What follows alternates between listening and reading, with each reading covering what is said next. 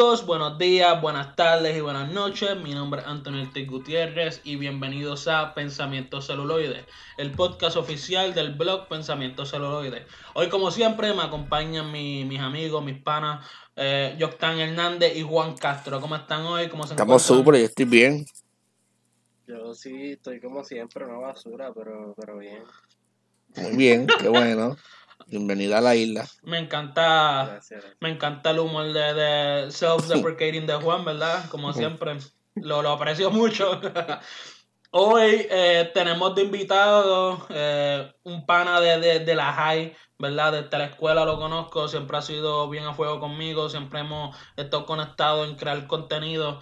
Eh, mi amigo, mi pana, Yamil Pérez, ¿cómo estás, pa? Oh, dímelo, dímelo, súper contento de estar aquí de nuevo y de pretender que el episodio anterior no se borró y por eso estamos grabando de nuevo.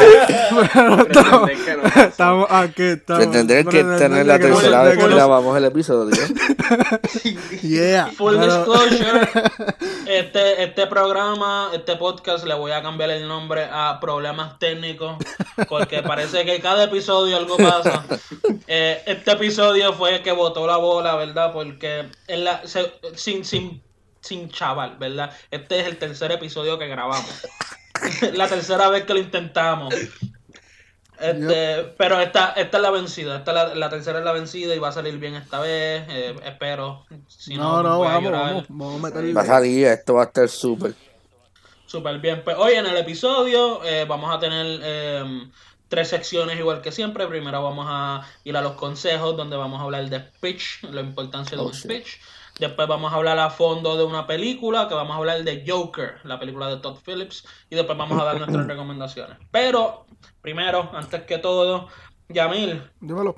eh, tú tienes un blog y tienes un podcast, eh, se llama Mi PR, eh, está subiendo poquito a poquito, está, está cogiendo buenos números. Háblanos un poco de eso. Yes, mi PR se escribe porque es que mucha gente piensa que es mi y una P y una R, pero no, es P-E-E-R-R-E. Es mi Eso es muy PR. simple. Ajá, exacto, sí, pero es un blog que empecé por joder, en verdad, porque yo quería hacer, yo quería escribir el estilito así como lo que escribía Gazú, Gazú Star. Este, y es el que me tiene ahí al palo, que me dice, mira cabrón, acentúa, haz lo que tienes que hacer, hazlo bien, que se pasa jodiéndome, pero en verdad se agradece porque yo sé que él lo que quiere es que yo haga el mal, pero bien. Porque ese es el Sí, punto, sí. yo lo que escribo es para joder y joder a otras personas. Pero como yo siempre digo, uno jode con el que jode. El, el, el, el chiste de ese tipo de páginas es que los viejitos lo leen y piensan que es real. Piensan que es diablo, esto es como el vocero, pero no, eres tú jodiendo. Exacto, sí, porque yo escribo, yo escribo cosas que de verdad pasan, pero le, le cambio el sentido. O sea, le trato de poner un sentido más oscuro y qué sé yo, pero nada, super chilling. Entonces, pues empezamos ahora un podcast. Este, lo empecé con, con Salvador Mato, que nos criamos juntos desde, desde que somos nenes. Este, yo le dije para la idea del proyecto y me dijo, ah, pues no, dale, sí, vamos a meter mano. Y estamos ahí grabando. Que, que subir, tratamos de subir episodios toda la semana, pero por cuestiones de la universidad, que este revolú ahora que está online y todo esto, se nos, se nos ha hecho complicado. Sí, estoy seguro. El podcast super a fuego, he escuchado los dos episodios. Digo, son tres episodios ya, ¿verdad? Sí, sí, tenemos tres ya. que hablan de, del bigote de Osuna, hablan de, de, de la universidad, de, de temas algaretes de, de Puerto Rico y lo basura que es. Sí, porque la realidad es que no tenemos una estructura. Nosotros somos al garete. Sí, son dos panas hablando. Sí, esa es la idea. Eso es lo que queríamos hacer. Primero tratamos de empezar a hacerlo como con un rundown y qué sé yo, pero no, no nos gustó tanto ese, ese estilo así. Dijimos, pues cabrón, en verdad vamos a grabar y si nos acordamos de alguna noticia que vimos la semana, la tiramos y qué sé yo, pues dale. Y en verdad el, el último episodio para mí fue el, el mejor, porque estuvimos como que fuimos más nosotros y eso a mí me gusta más ese, ese, ese estilito así. No, seguro, y cuando uno empieza un podcast uno tiene que, que ponerse cómodo, uno no, al menos que trabajes en radio o algo así, tú no estás acostumbrado a hablar a la nada, a hablar a, una, a un micrófono, ¿verdad? Eh, eh, eh, poquito a poquito uno se acostumbra, pero eh, ese es Yamil con, con su blog y su podcast Mi PR, búsquelo en Spotify donde puedan encontrar podcasts. eh, Pueden buscar la página, la página de Facebook también la pueden buscar, que es lo que tengo ahora. La, lo más, en verdad, lo más que le ha dado cariño en estos últimos días ha sido la página de Facebook. ok. Es más fácil. Sí, no, lo que pasa es que como no he podido, no he podido grabar podcast ni nada, pues le he metido la paginita ahí un poquito para no dejar morir el, Seguro, el- seguro. el logo que tú me hiciste de mi PR.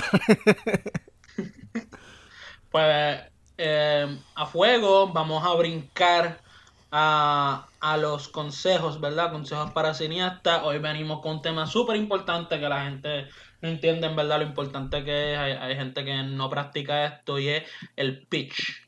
El pitch, bueno, deja Yoctan ha hecho más pitch que yo en su vida. So, Yoctan, explícame a mí y a los y a los y a los audio listeners qué es El un pitch. pitch es lo que tú le dices o le enseñas a una persona para declarar tu idea. Simple. No, no, en verdad el pitch es que eh, eh, está cool porque tu- tuvimos... Vamos, vamos para, vamos para la otra Sí. No, no, no, no, es que tuvimos una conversación bien cool sobre esto mismo y como que quiero que se dé igual, pero no sé si se da igual, pero nada, vamos a ver. Este, porque Yamil hizo unas preguntas súper importantes y es como que antes se va a acordar de las preguntas, las va a hacer, nada. Sí, sí, yo te las hago, yo te las hago, tranquilo. Súper, súper. Porque, yo, yo, porque lo más seguro ya se me olvida, ya se me olvidaron hoy. Ok, nada, este, pues el pitch básicamente es eh, cómo tú vas a vender tu historia. Este, hay dos maneras de hacer el pitch, está la manera verbal, obviamente, y está eh, la manera escrita, presentada, es como una presentación. ¿Qué pasa? Antes de tú tener la manera verbal, ¿verdad? Tienes que tener la presentación. Porque con eso es que tú practiques y ya tú sabes tu historia de fondo, de principio a fin, y le puedes decir a alguien tu pitch en menos de 30 segundos. Esa es la idea. Hay un, hay un, hay un decir mucho en el cine que es como que, sea, el pitch tienes que darlo, en- o sea, en menos de un minuto tú tienes que saber dar un pitch. Este, ¿por qué, ¿por qué eso? Pues porque usualmente este, los pitch se le hacen a los productores, a, eje- a ejecutivos, a distribuidores, y, estas personas usualmente están súper ocupadas. Este, que no van a tener más de, de cinco minutos, y eso es mucho decir, más de cinco minutos contigo hablando de tu historia, de, de, de lo que sea. Este, así que tienes que tener ese pitch bien, bien, bien trabajado. Por eso yo siempre digo que el pitch es una, una forma de arte en sí dentro del cine. Porque tienes que saber vender tu producto, tienes que ser preciso, tienes que ser claro, tienes que ser rápido y, y, tienes que ser interesante lo que esté diciendo, ¿verdad? Sí. Pero cómo más o menos, cómo más o menos tú vendes esa, esa idea, o sea, como que qué tú haces o hablas o dices en tu pitch para que una persona se, se, se interese y diga, coño, pues lo voy a escuchar porque son interesantes. ¿Qué tiene que tener tu pitch? Pues mira, Porque eso, Déjame- difer- déjame- diferente, diferente al de todos los demás. Eso es bien tricky, porque de nuevo, yo creo que antes de tú, Sí. tú tener un pitch verbal que funcione, tienes que primero tener un buen guion. O, ¿verdad? Tienes que, ah, tienes que tener un buen guion escrito, tienes que tener este, lo que es el género, lo que es la historia, eh, eh, bien trabajada, tienes que tener un logline, tienes que tener una sinopsis, tienes lo mismo. Eh, los logline casi, casi siempre lo estás viendo en los, en los carteles, tienen como una línea diciendo Sí. era su era su última comida o algo así.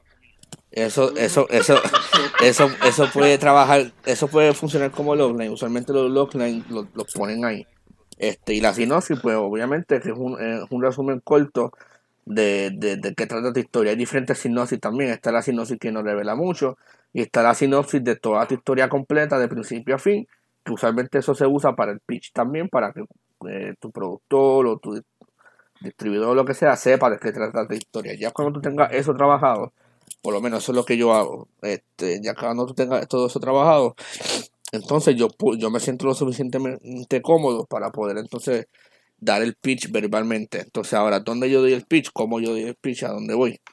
Este, usualmente eh, los festivales de cine están creados para, para eso. O sea, mucha gente piensa que los festivales de cine es ah, tengo una película que se va a presentar, voy el día que se presenta mi película y ya.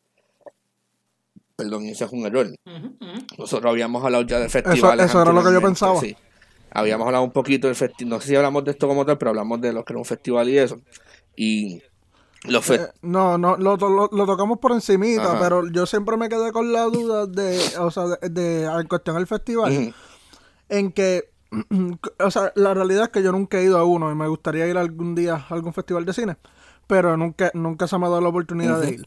Este, yo tengo la pregunta, ¿eso es como que tú puedes dar el pitch en, en- mientras presentas tu cortometraje o tú esperas a que se presente y vas a donde alguien en específico y le haces tu pitch? Mira, eh, o hay como unos tents para hacer tus pitch. Por favor, Mira. mm, eh, a, a los cineastas que nos Sí. escuchen, no le hagan un pitch a alguien durante una película. Oye, pero, pero, pero venga, Yamil no, no, no, no, sabe, no, Yamil no. sabe. No, no, no. No, no, no, pero yo no digo, yo no digo durante una película que tú le estés hablando al tipo mientras la película está corriendo. Yo lo que me refiero es como que si se no, no, no, yo lo que me refiero es como que si le haces un pitch mientras tú estás presentando tu película, o sea, antes de ponerla. Como que decir, mira, esta película, esto, esto, esto, este corto, lo que sea. Este, yo eh, haces tu pitch ahí como ustedes lo hacen, porque la realidad es que yo no sé cómo No, puñetas como eso Pues tú mira. estás diciendo más o menos como de forma intro, introductoria, ¿qué se dice? De Ah, exacto. El, el- Exacto, sí. el proyecto antes de mostrarlo, que es decir más o menos. Exacto. Pues mira, exacto, sí, este, exacto. tú no das un pitch de lo que ya tú vas a presentar, a menos que la persona te diga, oh, de qué es la película que estás presentando. Si tú estás en un festival, tú das un pitch de tu próxima película, porque ya tu película está ahí. O sea, ¿qué pasa? Eh, Ah, los festivales tienen un día especial que se llama la apertura del festival. Aquí mucha, hay mucha gente que cuando está comenzando en el cine no le hace caso a esto, porque lo único que le emociona es que su película está en, el festival pero las aperturas son bien importantes porque ahí está todo el mundo, está todo el mundo, ¿sabes? Es el primer día, todo el mundo va a venir, hay cóctel, casi en todos los festivales hay cócteles. Y, y obviamente si te aceptan en el festival, tú, tú puedes entrar sin ningún problema, ¿me entiendes? Estás representando, eres parte del festival. Y ahí es donde es más efectivo dar tu pitch porque todo el mundo está tranquilo, todo el mundo está easy going. Usualmente lo que hacen es que presen- al final de la noche presentan un largometraje o algo así. Este, ese casi siempre ha sido el caso en los festivales que he ido, ¿verdad? Pero ahí es el momento, yo creo que es el momento perfecto para tú conocer a personas, que las personas te conozcan a ti, este, hablas de lo que estás presentando y hablas de tu próximo proyecto. Este, Y esos festivales tiene como que un orden. Esa gente ve los cortos antes y los ponen en orden del mejor al peor. O, Ellos- ellos- o- Eh, ellos Es depende del festival ellos también. usualmente, ¿verdad? Para tú, cuando tú envías el proceso de envío al festival, ellos tienen programadores. Estos programadores lo que hacen es que obviamente ven todos los cortometrajes que se les envían y todos los largometrajes, dependiendo de qué tan grande o pequeño sea. Algunos son internacionales, otros son de aquí nada más. Y ellos ven las películas y ellos deciden qué entonces este, elegir. También va a depender, ¿verdad? Si ellos tienen diferentes secciones, por ejemplo, el Luzca tiene, tiene horror, tiene sci-fi, tiene B-movies, ¿me entiendes? Pues, Entonces, dependiendo de cuál subgénero sea tu película, pues ellos van eli- eligiendo el día que se presente. Entonces, ¿Ustedes han visto alguna película de... a- a- ¿Han visto, ¿perdón? ¿Han visto alguna película de sci-fi en un, en un festival de aquí, o sea, de, de Puerto Rico? Sí, eh, en, Seguro. en Y- Y se especializa en eso. ¿Y la, real- y la, y la, la real han sido buenos o han sido... eh, más o menos. Es un- para mí es un step, Tienen promesa. para mí es un, es un step el frente, porque de nuevo es un, es un, es un género que todavía no se trabaja, no se trabaja tanto, no se ve mucho. Pero es un step forward y, y yo creo que eso va a seguir evolucionando, ¿verdad? Y vamos a ver qué tan... Yo creo que este, este año, de nuevo, aunque yo, yo, yo había mencionado algo ya del Luzca, pero era, era más de cuestión de horror y respetos al Festival del Luzca y, respeto a Soil y respeto, ¿verdad? A Rafael Mediavilla, que falleció hace, hace unos días, este que fue- son los que, ¿verdad? Coordinan este, Luzca pero ellos están, ¿verdad? están tratando de expandir ese, ese tipo de cine para que se vean y se promuevan más películas de sci-fi y, y eso, y pues eso está súper. Oye, eh, perdón que te interrumpa. Yoctán, pero quiero hablar de un cortometraje que viene en Luzca que pensé que fue excelente. Em, no me acuerdo el título, ¿verdad? Pero se trataba, era de ciencia ficción. Y se trataba de un tipo que aprende que su inodoro es una máquina del tiempo. Y, y él coge su inodoro y lo y empieza como que a maquinear con el inodoro y llega hasta los principios de, de, de la colonización y qué sé yo. Mm. Y, y súper a fuego. Eh, eh, me- premisa media estúpida, pero they go with it y funciona súper bien al final. y es de los mejores ejemplos de ciencia ficción que he visto. Yo no sé si ese cortometraje ya está disponible online, pero... No sé, hay bueno. otro también que Perdón. corrió mucho, que era más fantasía, pero era sci-fi también, que era juego de rol.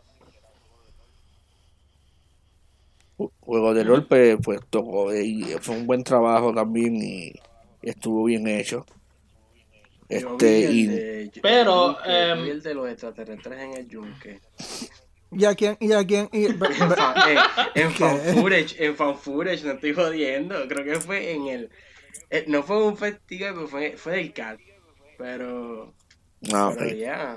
Mm. Mira, le hago, le hago otra, otra pregunta que, que yo más o menos la entendí ayer y qué sé yo, pero como que pues para refrescarme la memoria un poquito más, porque yo soy un moro. claro.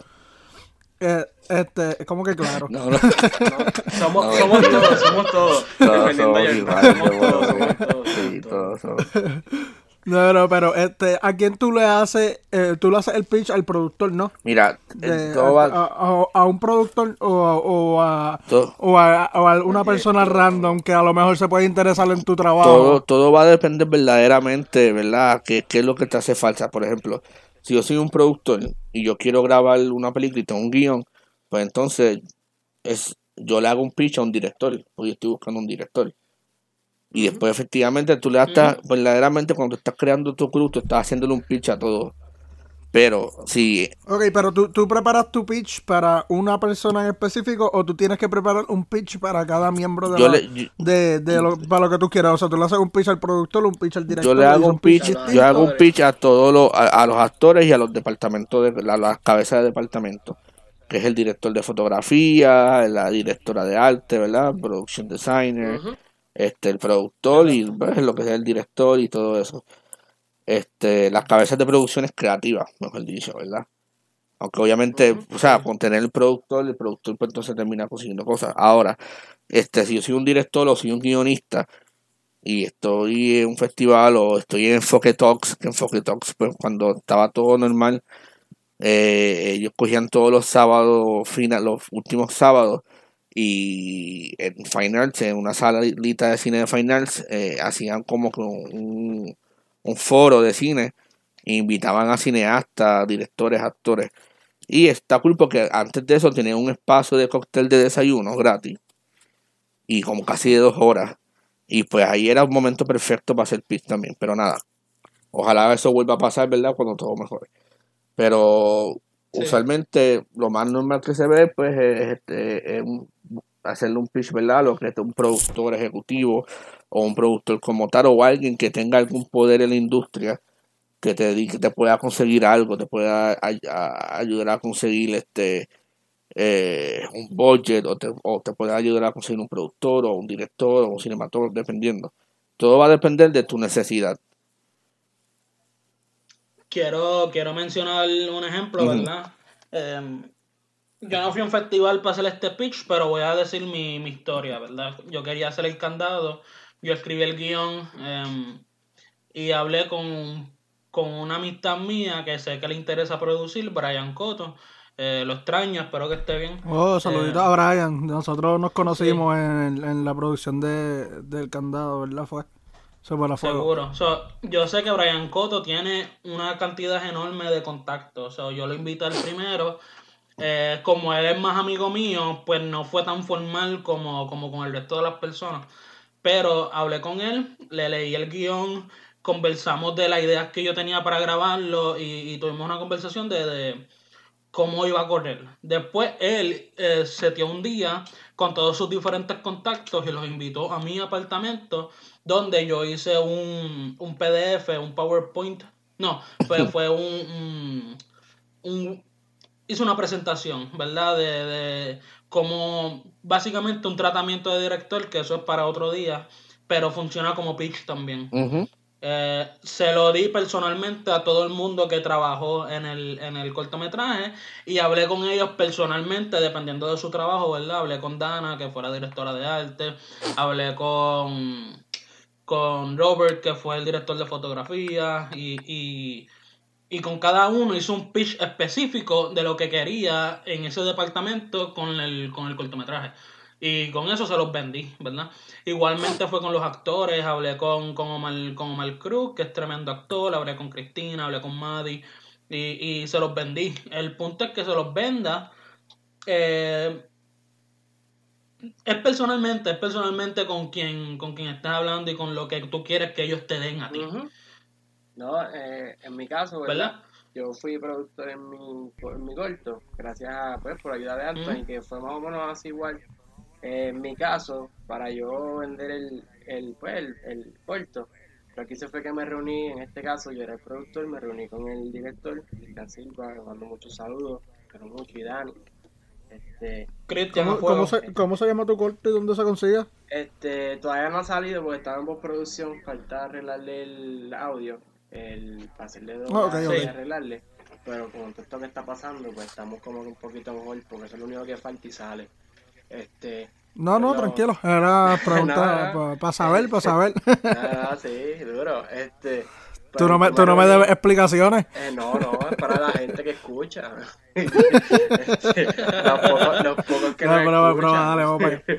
Pronto. Pues, este, pues nos reunimos en casa. Entonces, de lo que los escucha estamos aquí todos. Nos reunimos en casa del compañero, Ah. de un compañero y yo fui con, con unos dreadlocks, con una peluca de dreadlocks y con los shotlists, con vestidos bien, bien mafuteros, porque el corto trata de eso, no mafutero. Y fui vestido de mafutero, Sí. fui con una laptop, con el shotlist y les vendí la historia y les dije más o menos de qué era, aunque ellos, ya sabían más o menos. Y acabar de venderla, pues después de ahí lo que hicimos fue que nos reunimos con la cabeza de depart- departamento. Yo tan era uno, él sabe. Y, Mentira, y este. me estoy velando. Este, y. y este. Nada, después de ahí, como que formalizar la idea, cómo iba a correr todo y organizarlo para cuando vaya, pues. Obviamente, vaya a grabar o no, van a ver como quiera sorpresas y achaques, pero estar un poquito preparado y vender la idea de por sí, que es lo que. Seguro. Y tu ejemplo, tu ejemplo es a fuego, ¿verdad? Porque tu cortometraje fue una comedia. Fue una comedia de, de mafutero. Y tú fuiste, porque tú también querías ser del personaje principal. O sea, tú fuiste vestido del personaje. Sí.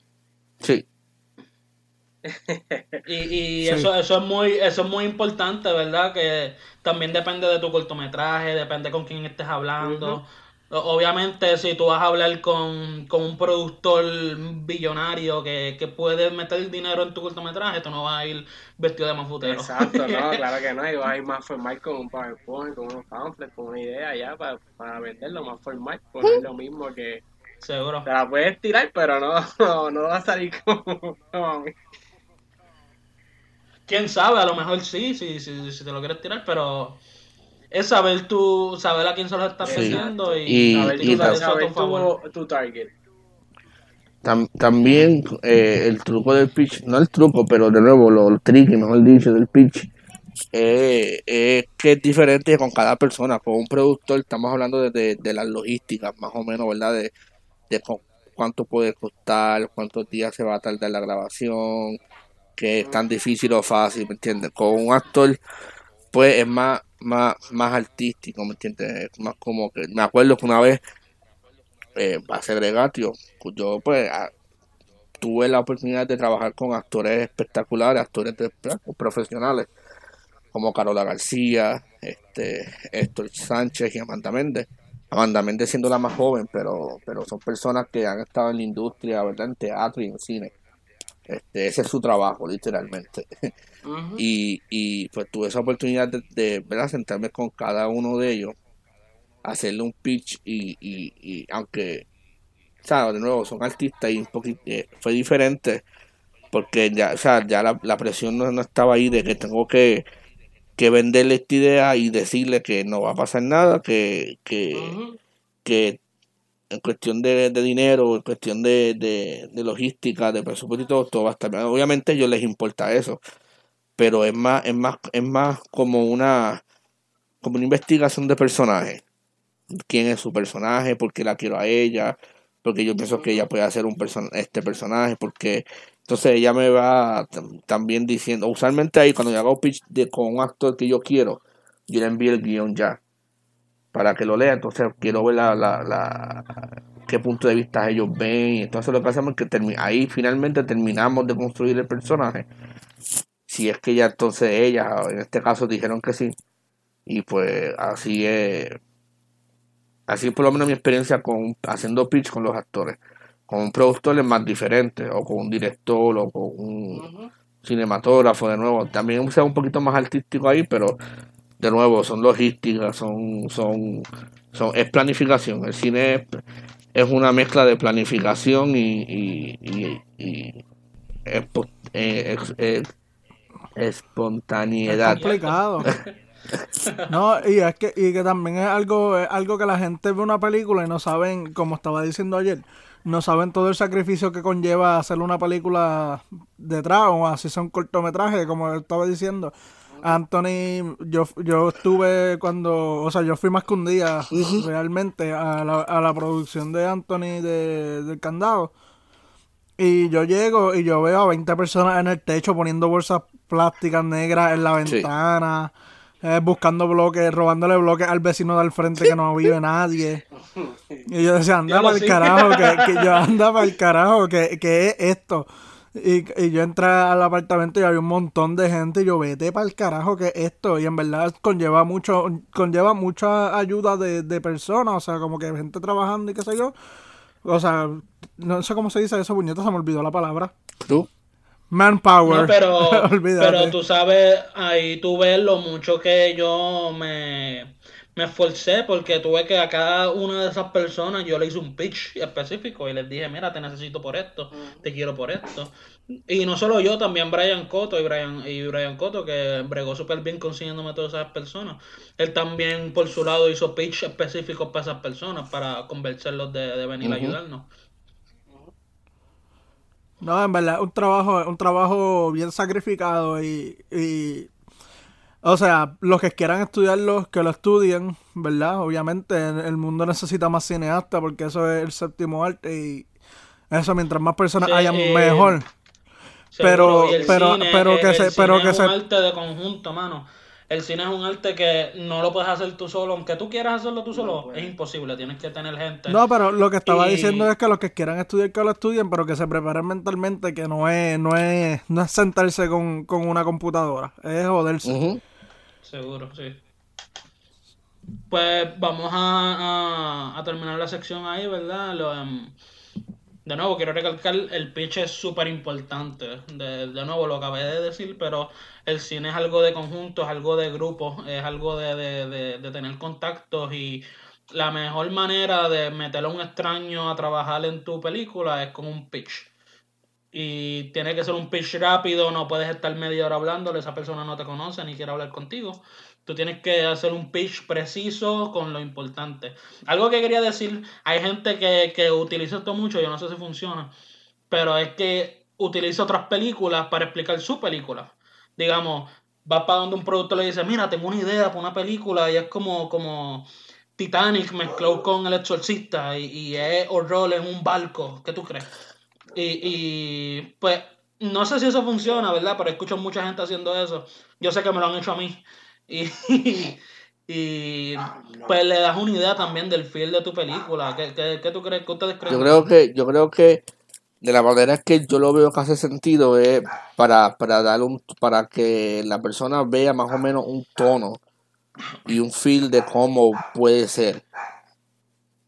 ¿Me entiendes? Como que mira, pues quiero hacer un western y pero quiero que sea de horror. So, imagínate un Django en cuestión de color de paleta pero imagínate de personaje, imagínate este a Underworld. Una loquera así. Ok. Eh, y eso así le das de entender de manera más fácil cuál es el tono y el género que quieres ir con tu película. Pues un ejemplo, mira, esta, este, ¿quiénes fue los que dirigieron The Matrix, la primera? Se me olvidó el nombre. Los Wachowski. Los Wachowski, ¿verdad? Pues ellos, yo estaba escuchando la historia de Will Smith de cómo fue que ellos le hicieron el pitch y porque Will Smith dijo que no. Por eso el, pitch es importante también. Este, eh, ellos dijeron, ah, vamos a crear una cámara nueva y, y va a tener muchas de estas cosas y vas a poder flotar en el aire así bien cool. Y Will Smith dijo, esto está loquito, yo no sé de qué te estás hablando. Y dijo que no. Obviamente, Messi se convirtió en, ¿verdad? En un look espectacular. Y pues. Will Smith, pues, dijo, diablo, en serio, si me hubiesen explicado mejor, hubiese dicho que sí. Este. Y después de eso, después de eso, Will Smith nunca negó otra película again y terminó siendo del genio. Este. Y terminó Pero nada. de un, de, un, de un pez en Shark Tale y después un genio. A mí, oye, a mí me gustó Shark Tale.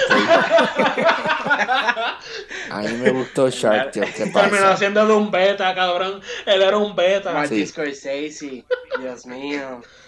Miren, pero. pero Ok, perdón, perdón. Pero Sí. nada, este, más o menos eso es una, una, una, un ejemplo.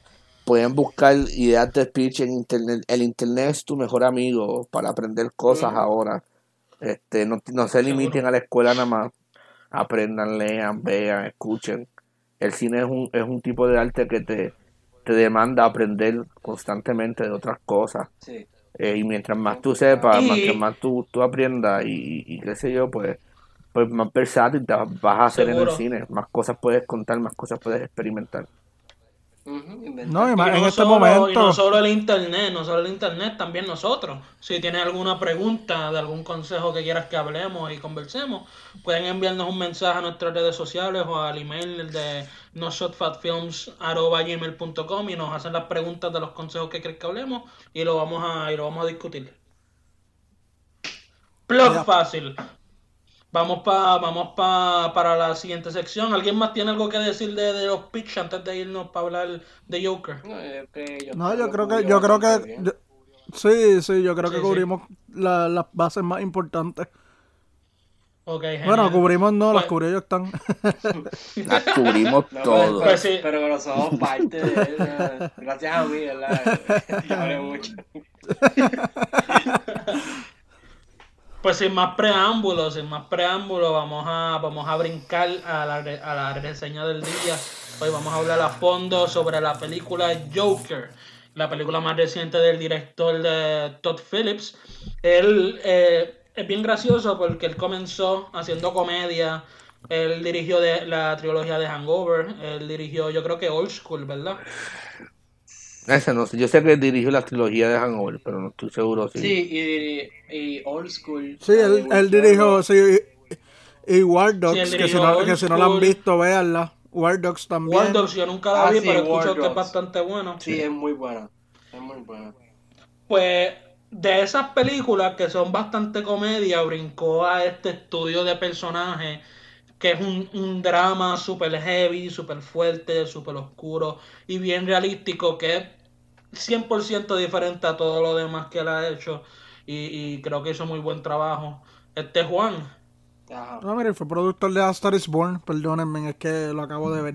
Sí, yo también. Yo, iba a preguntar qué que, que él había hecho en Star is Born. Pero... Sí, es, sí, es productor, es productor. Super cool, por cierto, esa película, a mí no me gustan mucho las películas de romance y qué sé yo, o lo que sea, pero Star is Born es- es súper buena, es bien diferente, me, me gustó un es montón. súper buena, sí. Sí, es verdad que sí. Y, pues, y es como el, ¿Cuál? la cuarta versión. Ah, sorry.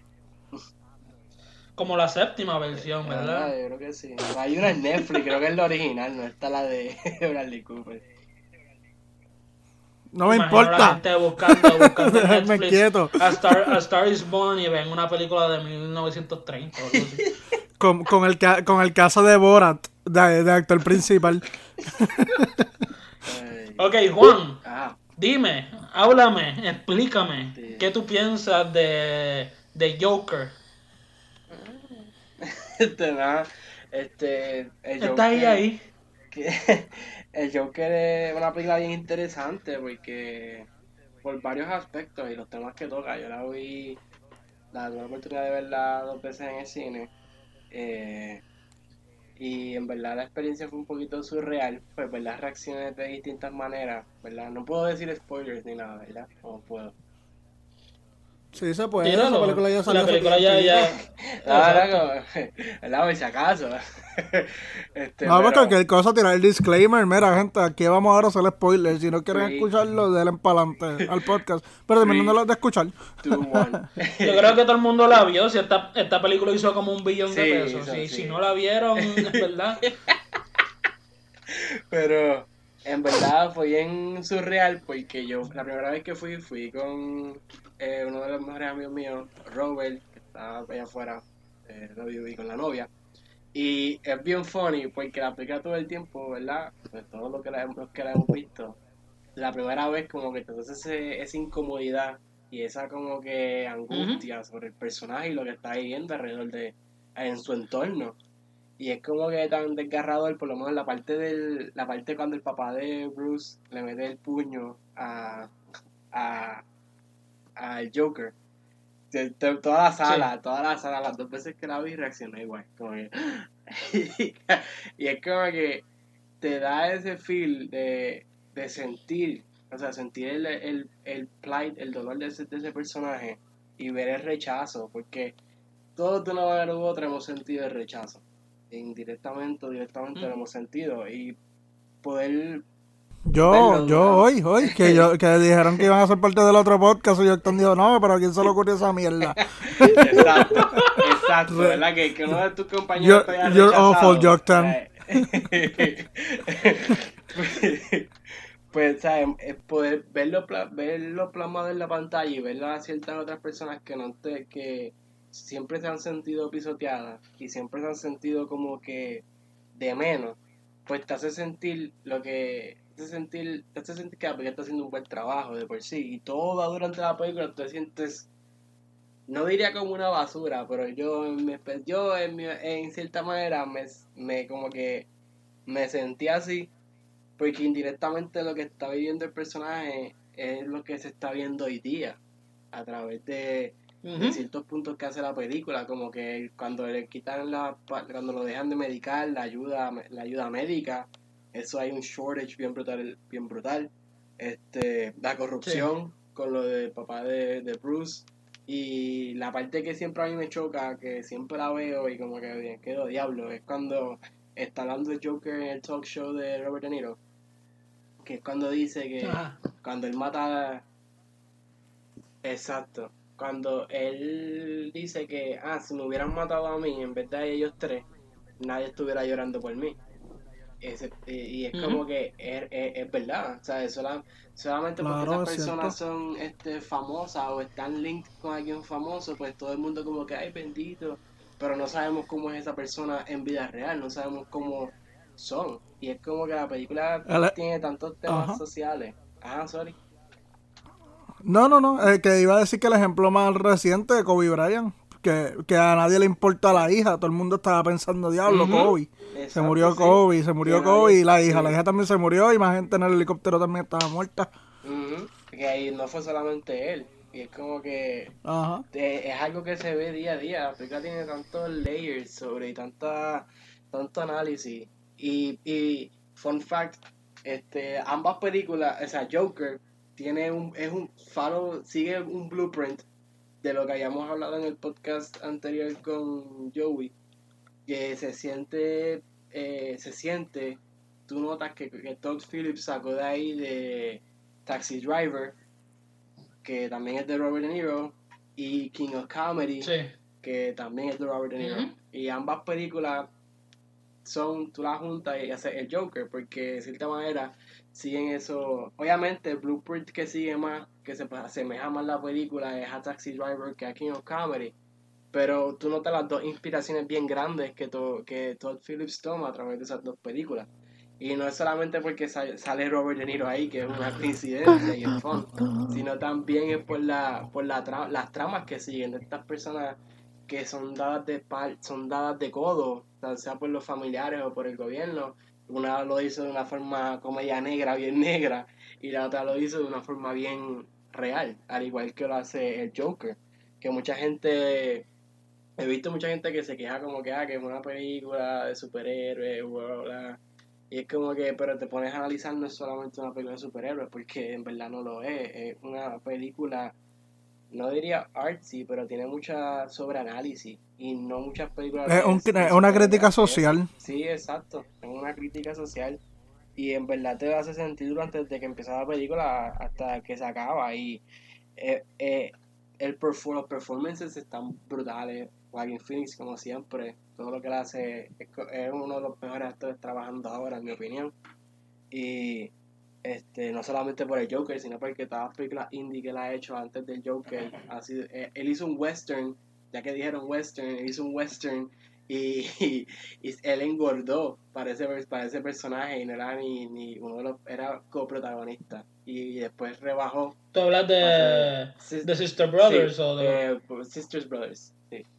The Sisters Brothers, que está súper buena también. Y You Were Never Really There, que hizo de Hitman, él como que se puso más o menos eh, average.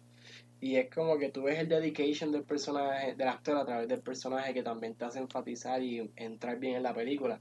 Pero la película en sí es una crítica social, y es una crítica social, en mi opinión, bien hecha. Eh, obviamente tengo un issue con, con, una parte, pero no es que sea mala, es, es, es una estupidez, pero eh, Tíralo al medio, tíralo al medio. es lo de. Sí, sí, ¿cuál fue la parte? Es lo de.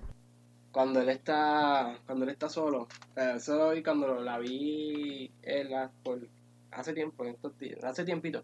Cuando él está al final, que le están interrogando, que ella le di, que la, la psicóloga le dice que porque se estaba riendo que flashea lo de Bruce Wayne. Entiendo el por qué, entiendo por qué, ¿verdad? Por qué hacerlo.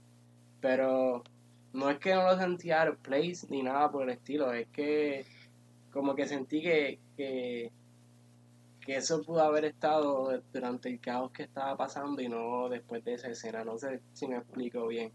Pero, este, como que sentí que él, como él pudo haber sabido eso, si ya había ocasionado tanto daño, ya había hecho, no sé, estoy yo aquí spitballing, estoy aquí, eh, eh, ¿cómo estoy explicando? Sí, comenzaste, comenzaste, comenzaste el pensamiento y no sabías para dónde iba. Ajá, exacto, exacto. No, eso pasa, eso pasa, eso pasa, eso pasa. Es, que como que sentí que era escena cuando, ¿sabes? Que ponen a Bruce con los papás muertos, que obviamente del cómic de Batman Year One, este, la, esa imagen pues como que siento que esa imagen no debió de haber estado ahí. O sea, siento que eso fue como un fanservice.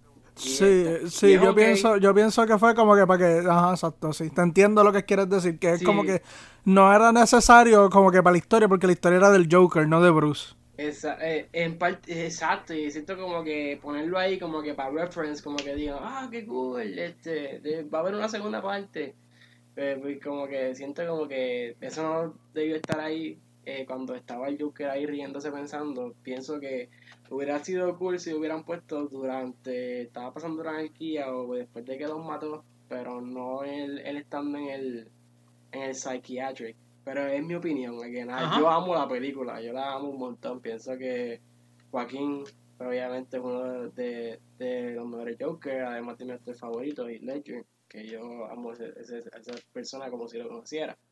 Y este pero ya, la película es. Eh, la película está brutal, está bien hecha.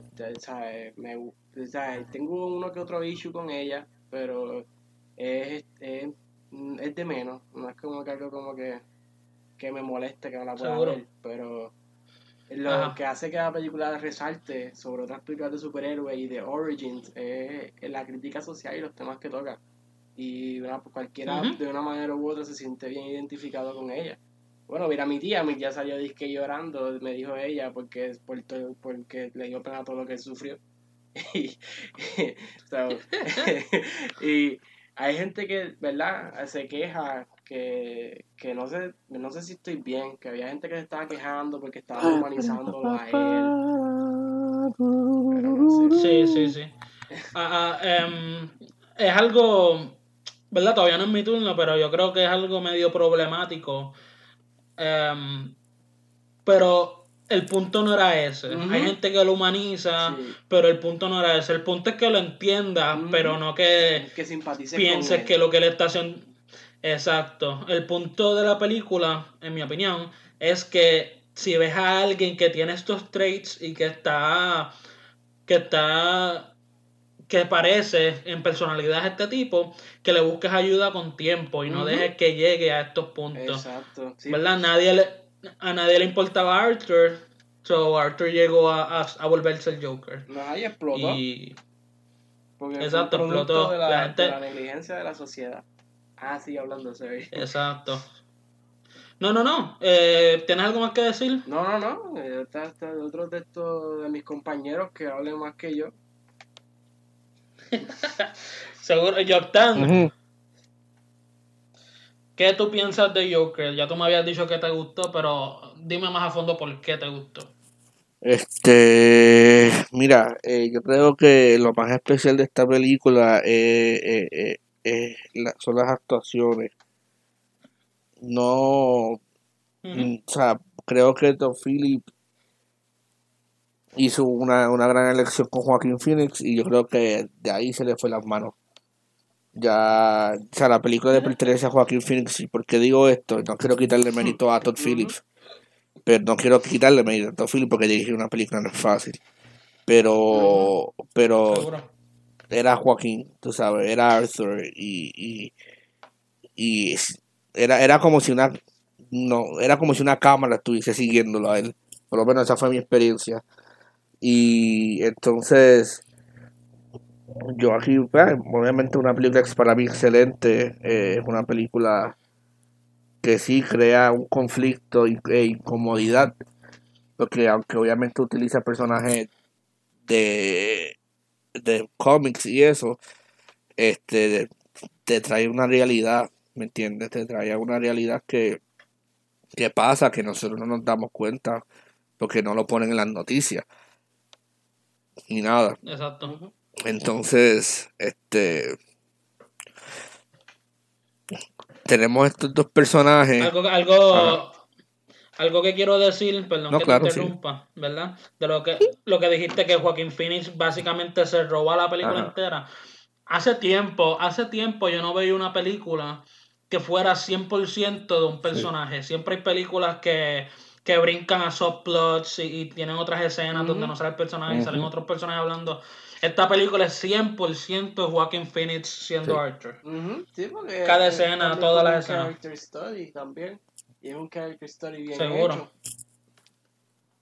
Y hace tiempo yo no veía una película así de que, ok, vamos a confiar toda la historia en este tipo. Pero ya están sigue, perdón que te interrumpí. Nada, tranquilo, este, nada, y pues iba a decir que pues ahí están estos dos personajes, y pues obviamente Arthur y está la sociedad como tal, la sociedad colectiva, y como estas personas están tan up, ¿verdad? Están tan envueltos en sus propias vidas, que de cierta manera, de cierto aspecto, se vuelven inhumanos. Y como una persona que no está bien de la cabeza puede ser afectado por eso. Estamos hablando de una persona que nunca recibió amor, que nunca recibió compasión, no sabe, él verdaderamente no conoce eso y quiere conocerlo.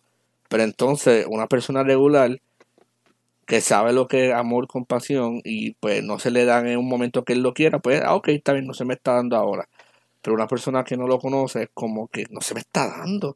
Pero ¿por qué? Todo el mundo está, está contra mí, ¿qué pasa? Y pues pasa lo que pasa, ¿me entiendes?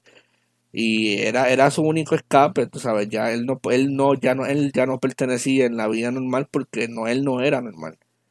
Era una persona especial, no de la buena manera, tristemente, y es triste. Y, y, pues no es para, no es para, tan- no es- de nuevo, no es para, este, sí compadezco de él, pero no es como que justifico lo que hace. No, exacto. No, no, no, no es para justificarlo, es para decir como que caramba, tú sabes, como que no es fácil para estas personas tampoco.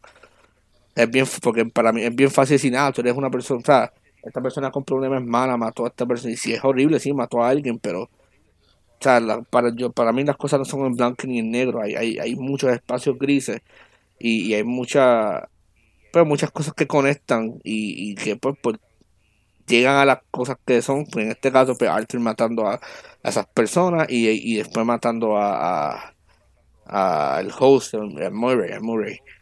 Este, y es triste, y de nuevo, no, es, no lo justifico, no lo aplaudo, pero en ninguno estuvo bien, ni la sociedad ni él, ¿me entiendes? Estamos, eh, yo pienso que esto, lo, lo que, esta película, lo más que me gusta es porque creo que pone un espejo al frente de nosotros y es como que esta es tu realidad y, y no puedes escapar de ella hasta que te conviertes en una persona decente. ¿me entiendes? Y esto va a seguir pasando y está pasando todavía. Y yo creo que eso es lo más que me gusta de esta película, que no es, sí, aunque es un, es un character story genial y, y, y sí te trae estos personajes ficticios y whatever, pero es una es un, es un espejo para es un espejo es un espejo y dentro de la ficción hay mucha realidad. Entonces verdad para hablar un poquito más de los aspectos técnicos y de los aspectos artísticos de la película la película está muy bien tirada la cinematografía es especial de obviamente pues los Oscars sabía que no iba a ganar porque Roger, Roger, Dickens estaba con con, con 1917 era. Y pues, ajá, ¿quién le quita un Oscar a ese tipo ahora? eh, este, y, y de nuevo, no es para quitarle mérito a Todd Phillips, yo creo que Todd Phillips hizo un buen trabajo dirigiendo, pero esa película le pertenece a Joaquín Phoenix, era, e, es, él. Y yo pienso que ese, ese, ese premio de Venecia del León de Oro, ¿verdad? León de Oro fue que ganó eso le pertenece a Joaquín Phoenix. Porque fue él, él cargó esta película, él, esa sensibilidad, esa sensibilidad que él tiene. Eh, esa no cualquiera podría hacer esta película, verdaderamente. Seguro. Yo creo que literalmente él ganó todos los premios de mejor actor. En, sí, yo, yo creo que fue el único, yo creo que ha sido uno de los únicos actores que se ha ganado tú sabes, como que todos estos premios grandes, el Oscar, el, el este y nadie, nadie lo cuestionó, es como que sí, diablo, dásenlo. En, Can oye, en Cannes yo creo que no lo ganó, pero. Ah, bueno. Pues, ¿tienes algo más que decir, Jordan, para brincar a este, Nada, la película es genial, tú sabes, obviamente va, a venir con problemas y hay, y hay, otras conversaciones también, ¿me entiendes? Que esta película trae como que, ¿sabes? una de las conversaciones es, y para terminar rápido, una de las conversaciones es, este, deberían las películas ser, estar conscientes, ¿verdad?, de lo, de, de estos temas sociales, deberían, es, responsabilidad de las películas tener una conciencia social y, y, y, y, ¿me entiendes? Irse, si, decir esto es bueno o esto es malo, ¿me entiendes? Y pues yo tengo mi opinión, pero me lo voy a reservar por si hablamos de eso más ahorita. Este, y nada, son, pero son muchas conversaciones que esta película trae. Sí. Pues, Yamil. Dímelo, dímelo. Me dijiste, me dijiste que viste la película anoche. Este, sí, la volví a ver. ¿Qué tú piensas de ella? Bueno, eh, para mí es una película excelente, pero honestamente recomiendo que no la vean de nuevo. Pero es eso, bueno, eso es algo mío personal. Porque no la, la, vi por una segunda vez y no la vi con la misma magia con la que la vi la primera vez. No sé si eso la ha pasado a ustedes anteriormente con alguna otra película. A mí me pasó con Joker. Ok. La película está genial, o sea, es una de mis películas, de las películas mejores que he ido a ver al cine, me encantó. Eh, los temas sociales, vuelvo y digo, como dijo este Juan, eh, están brutales.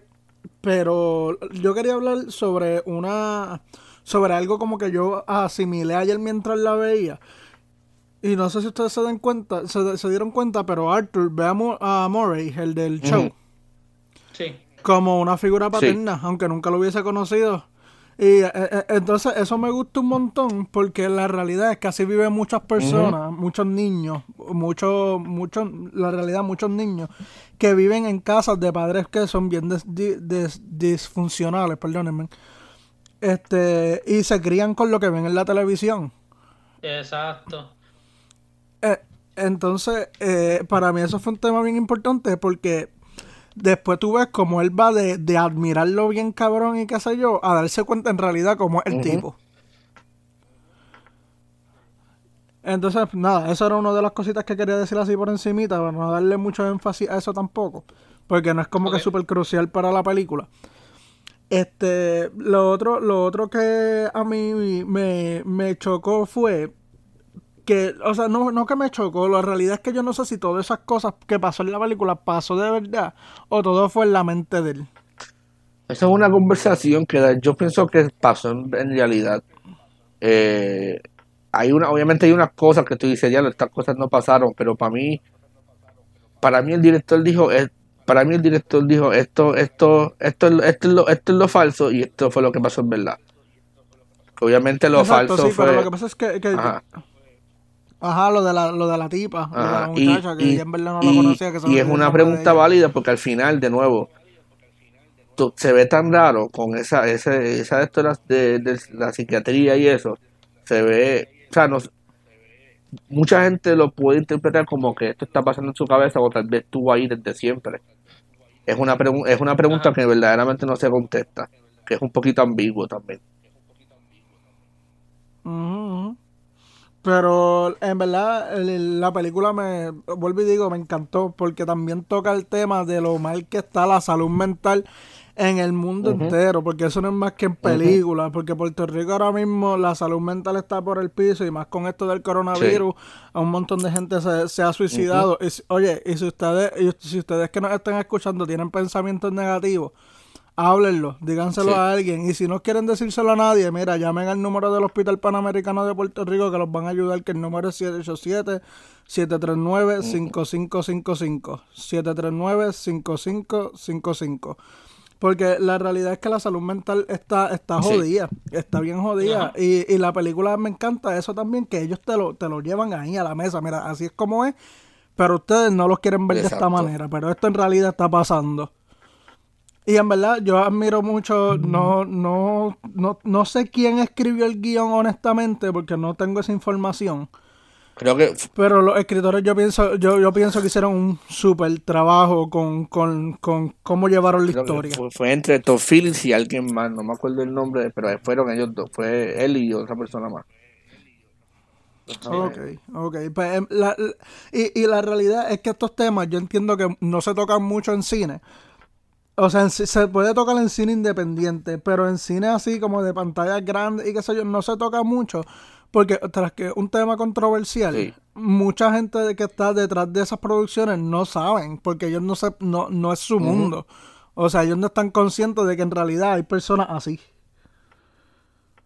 Porque ellos están en su propio mundo. Y no, y no es culpa, y no es culpa de ellos, porque en verdad no es culpa de ellos que ellos pues tengan una agenda ajetreada y no tengan tiempo para estar pendiente de lo que está pasando alrededor de todo el mundo. Pero, mano, en verdad, yo cuando terminé de verla, de hecho, cuando yo la vi fue con mi tío, que eh, el, el día después que, el, que, que, que viéramos la película, él se iba para Mm. Irak. Y ese mismo día, en el cine, hubo un temblor. Y yo le dije, cabrón, que me caiga el techo encima. Yo voy a esperar, a- yo voy a quedarme aquí porque yo quiero ver esta película desde hace años, desde que vi el tráiler. Y tembló y nosotros bajamos las escaleras, pero como que paró y volvimos subimos. Súper, súper. Al carajo, que nos caiga el cine encima. O sea, que yo arriesgué mi vida por ver Joker. Valió la pena. y, y nada, mano, eso. Lo que, lo que quería decir era eso. Yo entiendo que ustedes lo que quieren es una, una. Como que yo dé mi opinión sobre la película, pero es que es bien complicado darla. Por lo menos para mí, porque yo he tenido muchos familiares y conocidos que han sufrido de trastornos Claro. mentales. Y a mí me chocó mucho, y a mí me chocó mucho también la parte de, de cuando él, él estaba leyendo el, el récord de la mamá de- del asilo. Este, que, que él fue maltratado de niño. Y eso, eso, eso es otra cosa. Eso de verdad pasó. O sea, como que la mamá estaba loca para el carajo. O le hicieron creer que ella estaba loca para el carajo. Lo- lo- La dieron por loca y de verdad, y de verdad como que la, la jodieron tanto que la romp- le rompieron el cholo, la eh, mente. eh, eso- esa pregunta viene de que si eso en verdad pasó en, el- en la mitología de Joker o, o- Con la película como tal. bueno, yo entiendo. No, no, no. Yo, no, exacto. Yo lo que quiero saber es como que si, si de verdad la mamá estuvo loca o, o la hicieron ver como si estuviese Bueno, en la película, o sea, yo te da a entender de que sí, ¿verdad? Porque solamente son unos récords de, del, del Instituto de, de Psi- Psiquiatría de Sí, Arkham. pero es que, es que, pero es que, pero es que Thomas Wayne tiene el poder para falsificar esos récords y que nunca reconoce a También, Harper como su verdadera- hijo, porque sería un tema Verdaderamente controversial. lo un- lo, Y acuérdate, y, y- y acuérdate que, acuérdate que hablan mucho también de la corrupción de Thomas Wayne. O sea, no me sorprendería que eso sería un acto corrupto además que de él nuevo, hizo, es además un- de todo eh, lo eh, demás. yo creo que eso está abierto para eso mismo, para especular y para entender porque eso no se aclara. De nuevo, esos son papeles, uno nunca sabe, o sea, no- lo que se vio fue un flashback de ella hablando con, con un tipo, pero no se vio, o sea, no se vio físicamente ella abusando de él. Porque también, también el Joker tenía una foto de, de, la mamá y en la parte de atrás decía I love your smile y estaba filmada por Thomas Wayne. Bueno, de nuevo, todo esto no se sabe, tú sabes, ¿me entiendes? Eh, por eso está, está la, la, la, el espacio para especular y decir, mira, esto pudo haber sido ella, como pudo haber sido todo verdad y Thomas Wayne pues aprovechó de su poder y que de nuevo en este en la realidad es que lo más posible es eso. Lo más posible es que Thomas Wayne tal vez se aprovechó de ella. Seguro. Porque vamos a, o sea, vamos a ver claro, el hombre es un puerco. Eh, Seguro que sí. Lo que pasa, lo que pasa es que las personas no quieren asimilar que la familia Wayne son unos tierras. Cuando en verdad, cuando en verdad en todas las historias de Batman se sale a la luz que la familia fue una mierda. En todas las historias, Batman llega a un punto que se da cuenta que su familia fue una mierda. Y eso también viene a, la, a, las hijos de él, de con por qué él quiere ayudar a la gente como Batman. ¿Me entiendes?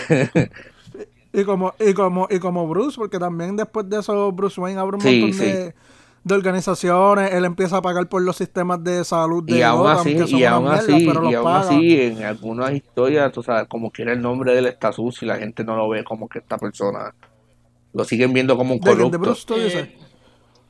De Bruce. Sí, porque, porque Bruce no se. Acuérdate que Bruce no le importa ser Bruce, a Bruce le importa ser Batman. So, como que él, él dona a su chavo, hace sus cosas y lo que sea, pero él nunca está involucrado en, el proceso como tal, porque pues tiene cosas más importantes que hacer. Como salvar Gotham. Eh, Yamil, eh, lo que tienes que pensar, ¿verdad? Es que la película está narrada por, por Arthur Fleck, que ya te presentan que tiene problemas mentales. Y, y, como él no es un narrador confiable, todo lo que pasa en la película está en Es desde su punto de vista. Es que, es que todo lo que está pasando es como desde el punto de vista de Arthur. Por eso es como que yo no sé si creerle el punto de vista de Arthur o no creerle, ¿me entiendes? Eso, eso, es lo Exacto, eso es lo bufio, eso iba a decir. Eso es, lo, eso es lo más cabrón de toda la película. La película está excelente. Por eso es que a mí me gustó tanto, porque estas preguntas que yo estoy haciendo ahora me pasaron igual cuando la vi por primera vez y todavía la vi una segunda y como que, wow, mano. Y te, hace pensar y eso está cabrón. Ese es el propósito, tú sabes, de...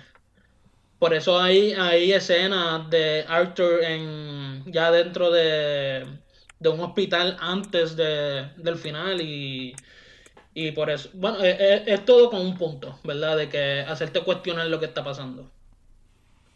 Sí, sí, pero nada, eso era todo lo que yo tenía que decir sobre, sobre Joker. Eh, las duditas que tenía y qué sé yo por ahí por encima, porque es una película que uno tiene que estar atento, o sea, como que no atento, sino cuestionarte muchas de las cosas que pasan y eso para mí está excelente. Exacto. Pues mira, para tú, antes de, decir lo que pienso, tú, me, tú preguntaste quién escribió el guion, lo escribió Todd Phillips con Scott Silver, ¿verdad? Ok.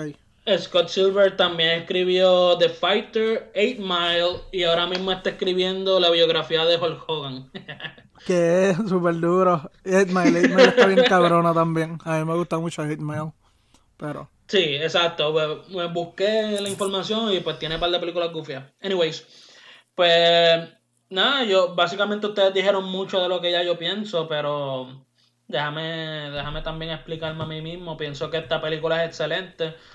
Eh, tengo un par de problemas con ella en cuestión de que me recuerda un poquito de más a, a Taxi Driver y The King of Comedy. Pero eso soy yo personalmente, no, no pienso que, que, es un problema porque... Es que a mí, no me pasó, a mí no me pasó eso porque realmente yo no he visto Taxi Driver, cabrón, y sé que Por me eso. y lo que sea, no me importa. Eso porque yo quiero verla. Lo que pasa es que en verdad no sé dónde puñeta verla. Son, son películas. Taxi Driver está en Netflix, yo creo. Ah, está en Netflix. Ah, pues de hecho voy a ver, voy a, voy a ver si la veo hoy porque supuestamente es una película bien, bien cabrona nadie te va nadie te va a molestar por no verla porque es una película que salió hace casi 40, casi 40 años ya. Y, quiero recalcar que esta película, aunque se llama Joker y aunque es basado en Gotham City, no tiene nada que ver con los cómics, eh, no tiene nada que ver con el Batman que uno conoce. Eh, en los cómics esto es más normal, hacen historias en diferentes universos, se llama eh, DC Comics lo llama Elseworlds, que que cuentan historias diferentes a lo que pasa en canon. Y son diferentes universos. Yo creo que esta película es otro universo totalmente donde Joker fue antes que Batman. O Joker ayudó a crear a Batman en vez de Batman ayudó a crear a Joker. ¿Verdad? Eh, eso, si lo ves como. Porque también escuchan mucha gente quejándose de que, ah, este no es el Joker de Dark Knight o qué sé yo. No lo ves así. Si, si lo ves así, vas a estar perdido y vas a estar enojado sin razón. Mí- Míralo como una historia original con un personaje basado en el personaje que conoces. O sea, ni, ni, ni el maquillaje es igual, ni el traje es igual que. Anyways. eh, No, y la honestamente, película- honestamente, yo cuando salió el tráiler, perdóname que te interrumpa de nuevo. Este, Sí. cuando yo, cuando yo vi el tráiler, a mí me encantó. Pero yo mismo dije, la gente no le va a gustar porque van a estar, la gente, yo pensé que nunca iban a superar a Heath Ledger. Con toda la razón del mundo, Heath Ledger estuvo muy cabrón de Joker. Sí. Pero, pero yo tenía el miedo de que no iban a apreciar la película por lo que realmente era, por simplemente la sombra de Heath. Y mira, para mi sorpresa fue todo lo contrario. La gente le encantó porque fue un, fue una actuación diferente, una historia diferente. Y yo pienso que si DC, DC no se caracteriza mucho por hacer películas así. Pero yo pienso que es una fórmula perfecta y, y súper chévere. Y yo debería que, yo pienso que se deberían quedar como que, no, no, no, como que obviamente las películas de superhéroes que sigan siendo de superhéroes, pero que tiren sus historias, sus peliculitas así por esa línea, de vez en cuando también. He Sí, escuchado, he escuchado, exacto, he escuchado rumores DC de, es bien dark. Sorry. en- en- sí, en los cómics son, son básicamente de adultos y más los de Batman, ¿verdad? Ujú. Eh, no, exacto, he escuchado rumores de que DC quiere crear un universo donde hagan películas de villanos específicos como versión realística, como que uno de Two-Face, del pingüino, etc. Yo pienso que la, yo pienso que la de Enigma sería una, una película bien interesante. Sería súper Pero, duro, eh, y, bueno, ahora mismo es uno de los villanos de la nueva película de Batman, Ajá, Sí, sí, con. Paul Dano, Ah, sí. que eso está súper. Pero yo pienso, yo- va a tener un montón de villanos. Supuestamente es que va a ser una adaptación de Don Halloween, pero no sé si es verdad. Sí, sí, escuché. Vamos a ver si lo, si lo logran, ¿verdad? Porque a- a la gente necesita mucho más que solo aparezca por cinco minutos un villano. Sabes. Este, pero, Pero nada, me encantaría, eh, me encantaría, me encantaría una película de, de Enigma estilo Joker, porque Enigma tiene demasiado de muchos trastornos también. Y no, y no que se parezca, sino que nos enseñen lo que está pasando en la cabeza de Enigma, estilo lo que pasó en Gotham. No sé si les gustó Gotham, a mí me encantó la A serie. mí era un, era un hit, miss. A veces me gustaba lo que hacían y después yo decía, ¿qué carajo están haciendo? Pero después volvían a hacer algo cool. Pero, pero, sí, pero es que el personaje de Enigma como tal y el actor también me gustó. Por eso, es- No sé eso si fue. ustedes les A mí me gustó el personaje de Enigma. Puedo decir eso, sí. Pues me gustaría yo, que hicieran algo así. Gotham, honestamente. Yo tampoco. verla, es buena. Es que empecé a ver el primer episodio, no sé si fui yo, pero como que lo sentí bien cuando murieron los pais, como que me la explotó. Ver a Alfred y todo el mundo en cinco minutos en la escena del crimen. Y yo, ¿pero qué es esto? diciendo, esta gente, No, ¿por qué se murieron? No, no, pero es acuérdate que, que no oye, oye, es acuérdate es que no pueden murieron, hacer un- murieron- ajá. Ah, no, perdón, que acuérdate que no pueden hacer también un, un, o sea, como que una escena que dure 30 minutos con los papas tirados en el piso a lo que ellos llegan. No, no, pero no era, no era eso, es que, no, porque yo, yo no vi los Bueno, en. Puerto Rico se tardan, pero en la vida real se supone que no se tarden. Imagínate No, es que- a, Bruce Wayne, ¿verdad? Con las Ah. manos en los... En los Bruce, Bruce Wayne como No que... puedo hablar, No, no, no, no, que hable. no, no dejemos hablar no a Juan. Ah, pues está No, bien, mentira, no, pues no, pues no, Justifícate. no me justifico, porque no me gusta. Está bien, Gotham es la mejor serie del mundo, perdón, retiro lo contrario. Muy bien, Justifica- muy bien, Hacho, eso, eso Game me of gusta Thrones, escuchar. una mierda. Fíjate, No, yo, voy a, yo voy a decir Estaba, algo. estaba, estaba contigo, Juan. Este, imagínate a Bruce Wayne esperando a los policías ahí mirando el reloj. Eh, jugando No, no, oye, piso. Como que diablos, estos cabrones.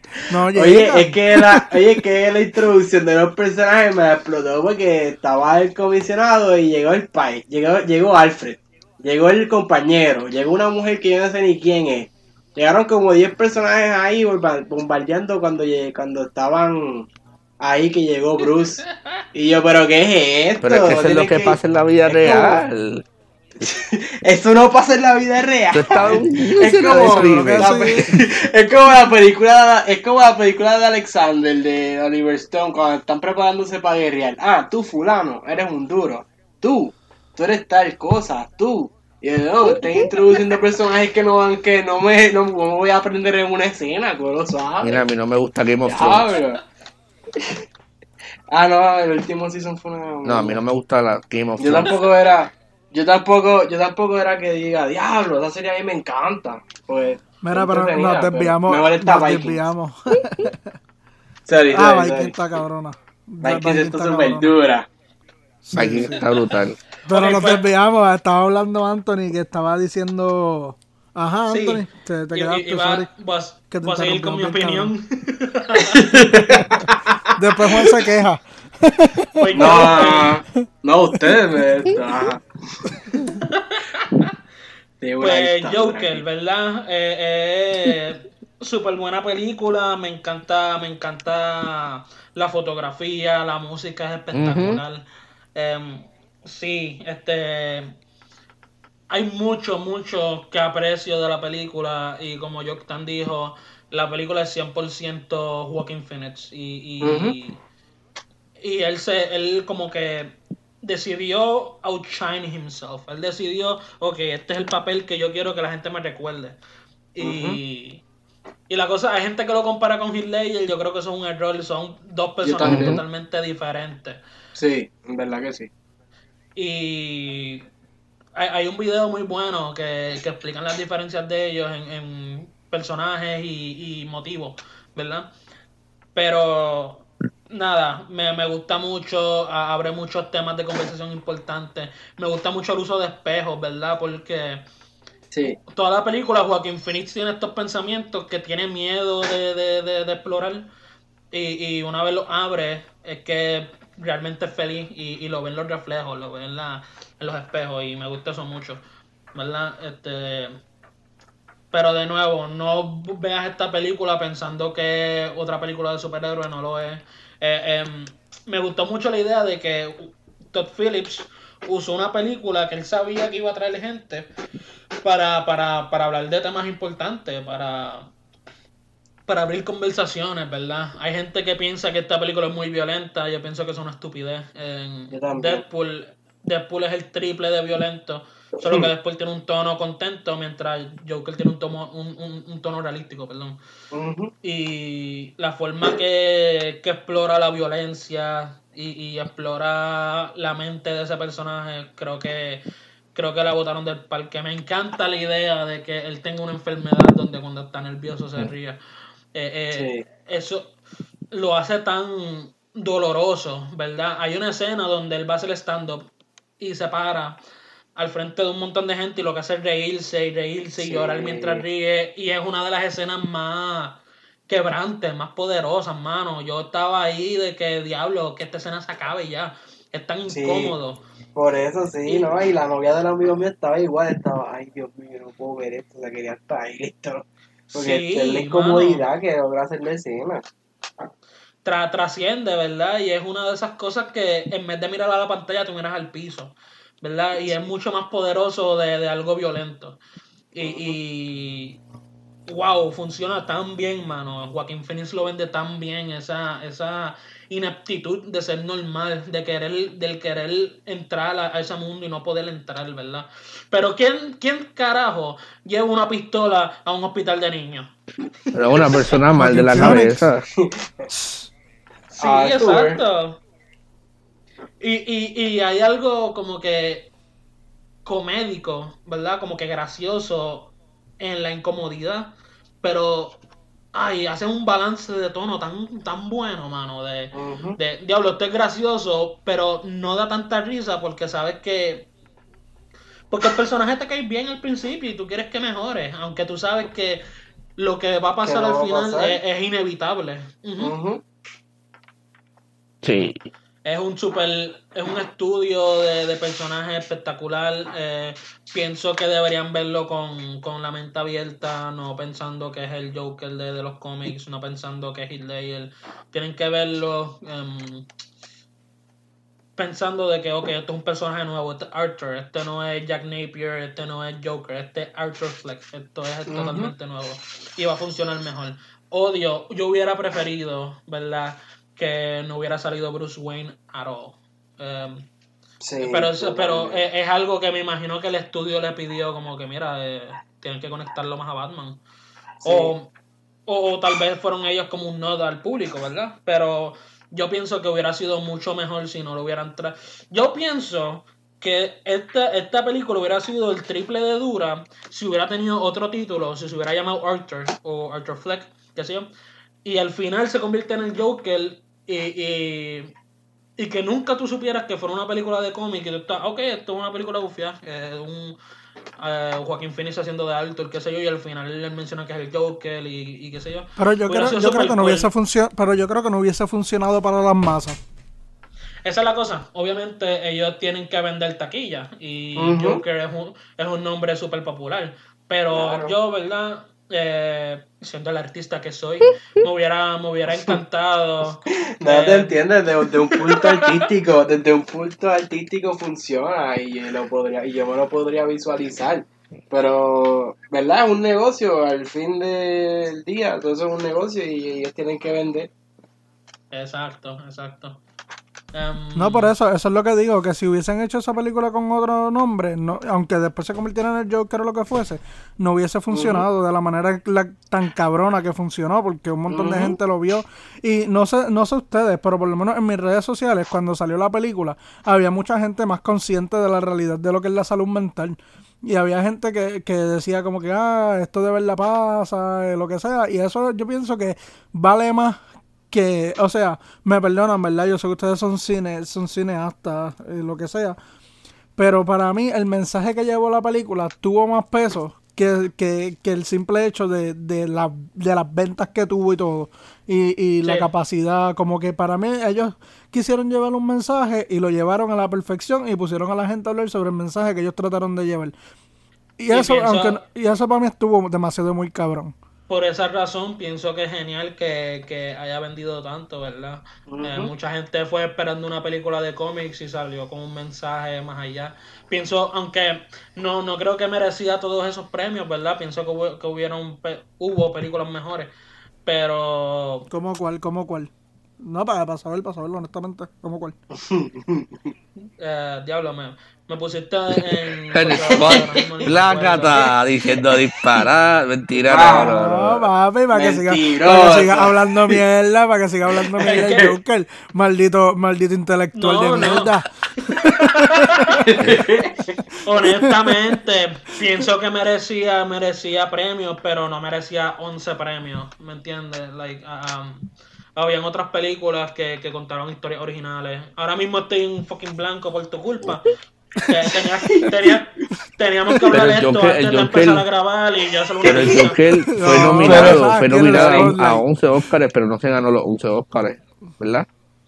Eso es bueno. Pi- Exacto, pienso-. Eso es lo que quieres decir. Lo bueno de que ah, de que hubiera de que fue ¿Por qué lo nominado. ayudan? ¿Por qué lo ayudan? Cantos de Gracias por la ayuda, ¿verdad? No, a mí, a, mí, me- a mí me ignoró, so yo no lo voy a ayudar más nada. Lo que pasa, lo que pasa es que Anthony me emplea. Déjalo, déjalo que se ahogue. Anthony me emplea Déjalo que y se yo ahogue no quiero que solo. Anthony me diga, yo están, gracias por tu servicio, nos vamos a continuar sin ti. Ah, ok. Ah, ya, Ya, tenemos, ya sabemos cómo es que esto corre. ya sabemos. Me duele, me No, no, duele. pero, pero, So, no, podemos, no podemos tener opiniones propias porque Anthony nos sí, vota. sí, es, es un secreto. No, macho. Obligado. El podcast es mío. Eh, Yo le dije a Anthony, si hablamos de esta película mejor, y me dice, no, yo estamos, vamos a hablar del Joker. Y vas a repetir el pitch. Y yo, ok. No vamos a hablar de Green Book, Yoctan. No, pero dale. Perdón, mala mía, es que yo soy, yo soy bien cabrón, mano. Yo soy una mierda de persona. Sorry, Anthony. No, no, no. Em, anyways, em, pienso que es bueno que, que fue nominado a, tanta, a tantas cosas porque abre que más personas vean la película. ¿Verdad? Eh, es, al- es algo poderoso de los Oscars que nunca u- utilizan ese poder que tienen a, a elegir películas que poca gente conoce para que más gente las conozcan, ¿verdad? Pero siempre van a escoger las películas más, más conocidas en ese tiempo, I guess. O sea, Ajá, dime ajá. tú que Black Panther está al mismo nivel que Joker, carajo. Never, cabrón. Nunca. A mí no me, honestamente, bueno, tú lo sabes, a mí no me gusta Black Panther y no me importa si me caen cosas encima. En verdad, a mí no me gusta Black Panther, cabrón. Para mí fue una película que sí, tuvo una, una, o sea, la imagen estuvo cabrón y lo que sea, pero como que pff, la historia para mí fue como que una más. A mí, a mí, ¿verdad? Yo sé que van a decir que, que yo que lo peor, pues me van a caer chin- chinches a uno, pero los efectos no estaban tampoco tan guau. Los, No, los efectos especiales nada. estuvieron... Eh, Tú- En Y, eso, y esos rinocerontes de, y esos rinocerontes de PlayStation 1, cabrón. yo sí. Pues Eso no es por nada, pero Black Panther está sobrevalorada. Sobre, so- Sí, sobrevalo- demasiado. sobrevalo- sobrevalorada. Ese es Marvel tratando, Teatro, ese es Disney breve. tratando de, ese es Disney con su poder, tratando de no, es, de no es hacer bueno, es bueno la repre- es bueno la representación, ¿verdad? Pero hubieran nominado a Blade en el, en el año Ajá, a pasado. Blade, Ah, ¿cuál, cuál, cuál? a Blade. A Blade. A Blade. Ah, bueno, ¿verdad? Yo, yo no, no, no voy a decir En verdad, a mí a me decir. gusta Blade, so, pero... West Steel, la de Shaquille O'Neal, un superhéroe también. Ok, ya. Ya, ya. Vamos a cortar. Bueno, gente, Se gracias por sintonizar Pensamientos Celuloides. Eh, ¿al- ¿Alguien tiene algo más que decir de Joker, verdad? A todos nos gustó. eh, No, que no es No, una que la vean, que la vean. Los que, ¿verdad? los que no la han visto, que la vean. Porque en verdad Sí, está bien sí. cabrona. Y, y hermano, es que uno no puede- sí. yo pienso, yo pienso que la película perfecta nunca va a existir porque nunca va a llenar, con- nunca va a llevar a llegar, ay perdón, nunca va a llenar las expectativas de todo el mundo. Para mí la película perfecta nunca va a existir. Siempre Oh, van sí, a haber cositas de una película que uno, Existe y se llama Seven. ok. Bueno, Gracias. gracias, por sintonizar Pensamientos Na- Celuloides. nadie, nadie me cuestiona porque estoy correcto y los puedo despedir. Eh, a diablo. ¿Ok? No, pero fíjate, antes de que empieces a Y después- y yo después- no, pero está bien, no, pero está contigo. No, no, no, pero, no, no, pero está bien, pero, pero está bien si nos despide, si, si los despide se jode solo, va a tener que hablar solo como Jay Fonseca. Eh, Se va a ver bien loco. Vamos a dejarlo que se joda, que nos vamos todos. Bueno, tengo aquí una hora y 22 minutos. Eso es un episodio. ah, Anyways, anyways. em, oye, algo que quería hablar de Joker antes de irnos. ¿Verdad? Todo esto es chiste. Estamos jodidos. Ah, chiste. Pero, no, me- no me mentira, gustó- no, no sé. Nuestros trabajos están seguros. De chiste, no, me, chiste. gu- no me gustó de Joker que cuando me gustó la idea de que todo el tiempo Joker tenía una novia imaginaria y, y después saliera de que ella ni lo conoce. Sí. Y, Sí, sí, eso pero estuvo bien cabrón. no me gustó, sí, estuvo bien cabrón, pero no me gustó que cuando em, sale, que él se mete al apartamento y está asustado de quién es este tipo que está en mi casa, que salieran todas las escenas de nuevo por él solo. Para mí eso es como que, mano, la gente lo entiende, no tienes que... Ah, tu sí. Sí, sí, Ay, pero, a mí- pero un también mío se quejó de eso. Sí, yo, yo digo, fíjate, yo, yo digo que, que aunque tal vez para algunos sí sea obvio, hay gente que no lo va a entender. O sea, hay gente que Exacto, se va a que quedar a como que... Y "Ay, no además, y- entiendo". y- Sí, Sí, pero a si mí la me pasa mucho, película... a mí me la pasa eso película- mucho con muchas películas. Si la película pero no con Joker, con Joker yo lo entendí. Pero mira, si la película está intentando contar una historia ambigua con, con, un, con un narrador que no es confiable, pues háganlo al 100%, no, no solo para unas cosas. No sé, yo creo, yo creo que esa película, pues, maybe, maybe será la idea, pero, pero como querían, acuérdate, la casa productora es Warner Brothers. O sea, no es como si fuese A24 un ejemplo, hubiese dicho haz lo que tú quieras. Tú sabes, y maybe no, o sea, estoy hablando mierda aquí, pero tú sabes lo que entiendo, porque mira de, de nuevo, mira de Lighthouse. O sea, di- dime, yo quiero que le digan cinco personas que me hayan, me, me- hayan entendido esa película la primera vez que la vio. Que no sea personas que ya sepan de ese mundo, de- del horror cómico ni Yo no, nada. la, yo, yo no, yo no la he visto, o sea, cuando la vea te voy a escribir a ver si la Vela, vela, no. está en Amazon Dale. Prime. Sí, sí, lo sé, lo vi. Cuando yo la vi, se lo dije a Antonio. Dios, mira, pusieron la hija Sí. en, en Amazon Prime. Pero nada. Pero Y la Antonio, pero-. Antonio me dijo que usara... An- Anthony me dijo que usara droga antes También puedes hacerlo, Este cabrón, puedes hacerlo. mira para allá. También, Anthony. Yo, yo, yo no lo hago, pero Bueno, las expresiones vertidas por Juan y Yoctan y Anthony no son lo que realmente Pensamientos Celuloides piensa. Exacto, sí. Cabrón, yo les estoy cuidando su podcast más que ustedes. es que es que estamos como que, lo sabes, No lo voy a negar. Acuérdate. Exacto, No. es que somos nuevos. No, no, pero, No pero, sabe. pero sí pu- puedo entender lo que Anthony está tratando de decir, pero a la vez, o sea, te lo digo, me ha pasado con personas que con segregati, son un ejemplo con segregati, yo, yo le entregué el guion a una muchacha y lo leyó. Y hasta ahora todo el mundo que había leído el guion lo entendió, tú sabes, lo que estaba pasando afuera y qué sé yo, para no dar muchos spoilers. Y ella me dice, pero no entiendo, ¿que, que ¿quién está afuera? Y yo, y, y- y entonces yo la miro porque yo estoy en su casa, estoy con su mamá, no voy a tirarla al medio. Este, y, y yo la me quedo mirando porque tú en serio me estás preguntando esto. So, tuve que ir poco a poco, línea por línea, explicándole por qué, por qué lo de afuera no importaba y lo que importaba era lo que estaba pasando adentro. Y Sí, sí, por eso es que Todd Phillips pero- decidió pero- hacer eso. Pero, oye, pero jugando puedo ser decir abogado que- del diablo. Perdón, ajá. Ajá. No, no, no, que se- jugando ser abogado del Ah. diablo. Es que muchas veces lo- los guionistas, no les estoy tirando la mano a ustedes, por si acaso. Pero se la- no le voy a tirar la mano a ustedes, pero le voy a tirar una puñita. Está bien, yo defiendo. Yo te Es la que muchas veces, muchas veces, yo, yo no escribo, yo no escribo Ah. guiones, jamás, nunca. Porque pues obviamente no tengo, pienso que no tengo la capacidad para hacerlo, nunca lo he intentado tan siquiera. Pero, este, los guionistas a veces ponen cosas en los guiones como que no son cruciales para la historia y uno piensa que todo va a ser crucial para la historia. Debería. So, exacto, Ah, sí, sí, pero papá. muchas veces, muchas veces, muchas veces ponen cosas como que no tienen un carajo que ver, o sea, como que no van a afectar nada. Mira, eso, Es eso va a depender, eso va a depender de la persona que, que esté que esté contando la historia, ¿me entiendes? De nuevo, no, no quiero, no quiero ir con mi- no quiero profundizar en mi ejemplo porque no quiero dar spoilers porque la película no ha salido. So, no, puedo justificarlo como quisiera. Pero usualmente un, un- o sea, un guion sí te va a pedir, o un buen guionista te va a recomendar que todo lo que escribas en el guion sea importante en la historia.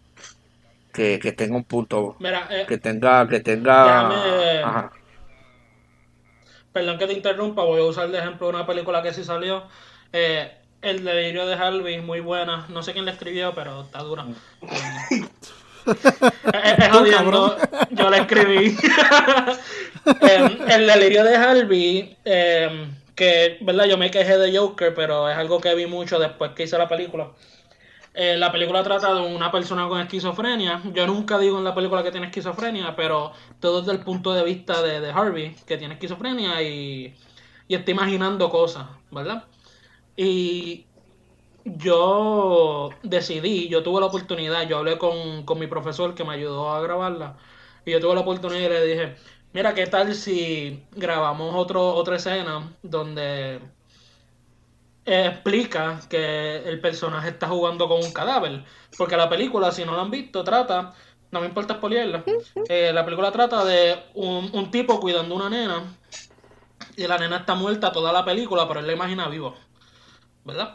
Y hay, hay gente que no entendió eso, hay gente que pensó que lo mató, que eh, hay gente que pensó todo menos lo que yo quería explicar. Y yo dije, pues profesor, ¿qué tal si pongo una escena donde, donde sale él haciendo todo lo que hizo en la película, pero con un cadáver? Y, y la nena como un drag, como una muñeca trapo, ar- arrastrándole, qué sé yo.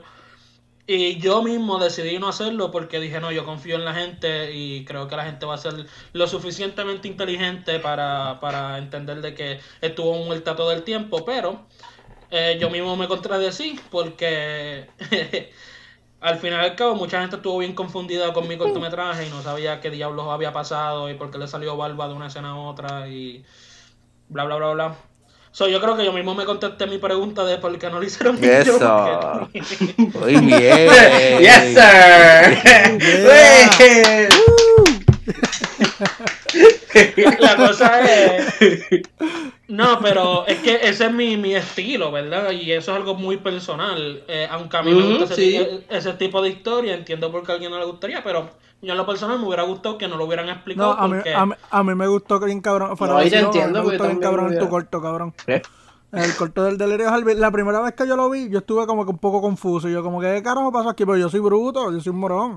Yo soy esa gente que, yo soy esa gente que ustedes están criticando. Yo lo soy todo. Por eso yo no he dicho nada. Probla- Pero la- probablemente, probablemente si le hubiera añadido esa escena, hubiera, hubiera ido a más festivales y a la gente le hubiera gustado más. Pero yo soy un artista cojonuso.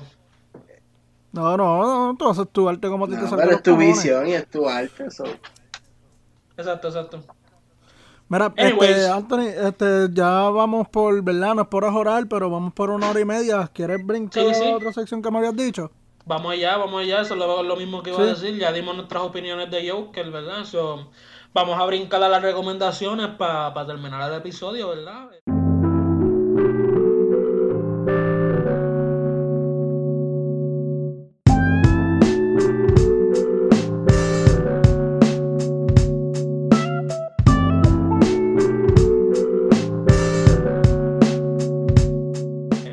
Yoctan, Dime. ¿qué recomendaciones Porque para están, nunca? Juan, pobre Juan.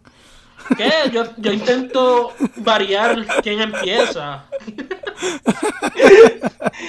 Oye, pero ahorita, Pero pero no, ahorita, no, ahorita, ahorita empezó Juan. Ah, es verdad, ya, es verdad, gata es de verdad. tres. Es Yo verdad, lo es verdad, es hago- verdad, es verdad. Yo lo hago. en Yo no he dicho nada, lo están haciendo para pelear conmigo y yo no voy a caer en las riñas de Yo ustedes. no, yo no soy una persona de pelear. y- Yo estoy aquí, yo No. estoy aquí para meter cizaña Ok, hoy. pues mira, mi recomendación es rapidito. Este, Yes. ok, este, The Qui- A Quiet Place es una de las películas que voy a recomendar. Sí. Está en Hulu, eh, dirigida, escrita, bueno, coescrita y protagonizada por John Krasinski. Los que no conocen a John Krasinski es Jim Halpert en The Office, tremenda serie. Eh, también en Netflix. Yep. La Sí. mejor Entonces, esta película se trata de un mundo donde existen estas criaturas que son súper sensibles al sonido y, y pues por esa razón pues los humanos, que ya no hay casi muchos, no pueden hacer ruido, no pueden hablar, entonces tienen que adaptarse a una vida en silencio para sobrevivir. ¿Qué va a pasar? Uh, ok. Entonces, mi otra recomendación, eh, creo que con esta termina, es que no me acuerdo de la otra, es de Poughkeepsie Tapes. Sé que se la había robado a, a Anthony, lo siento.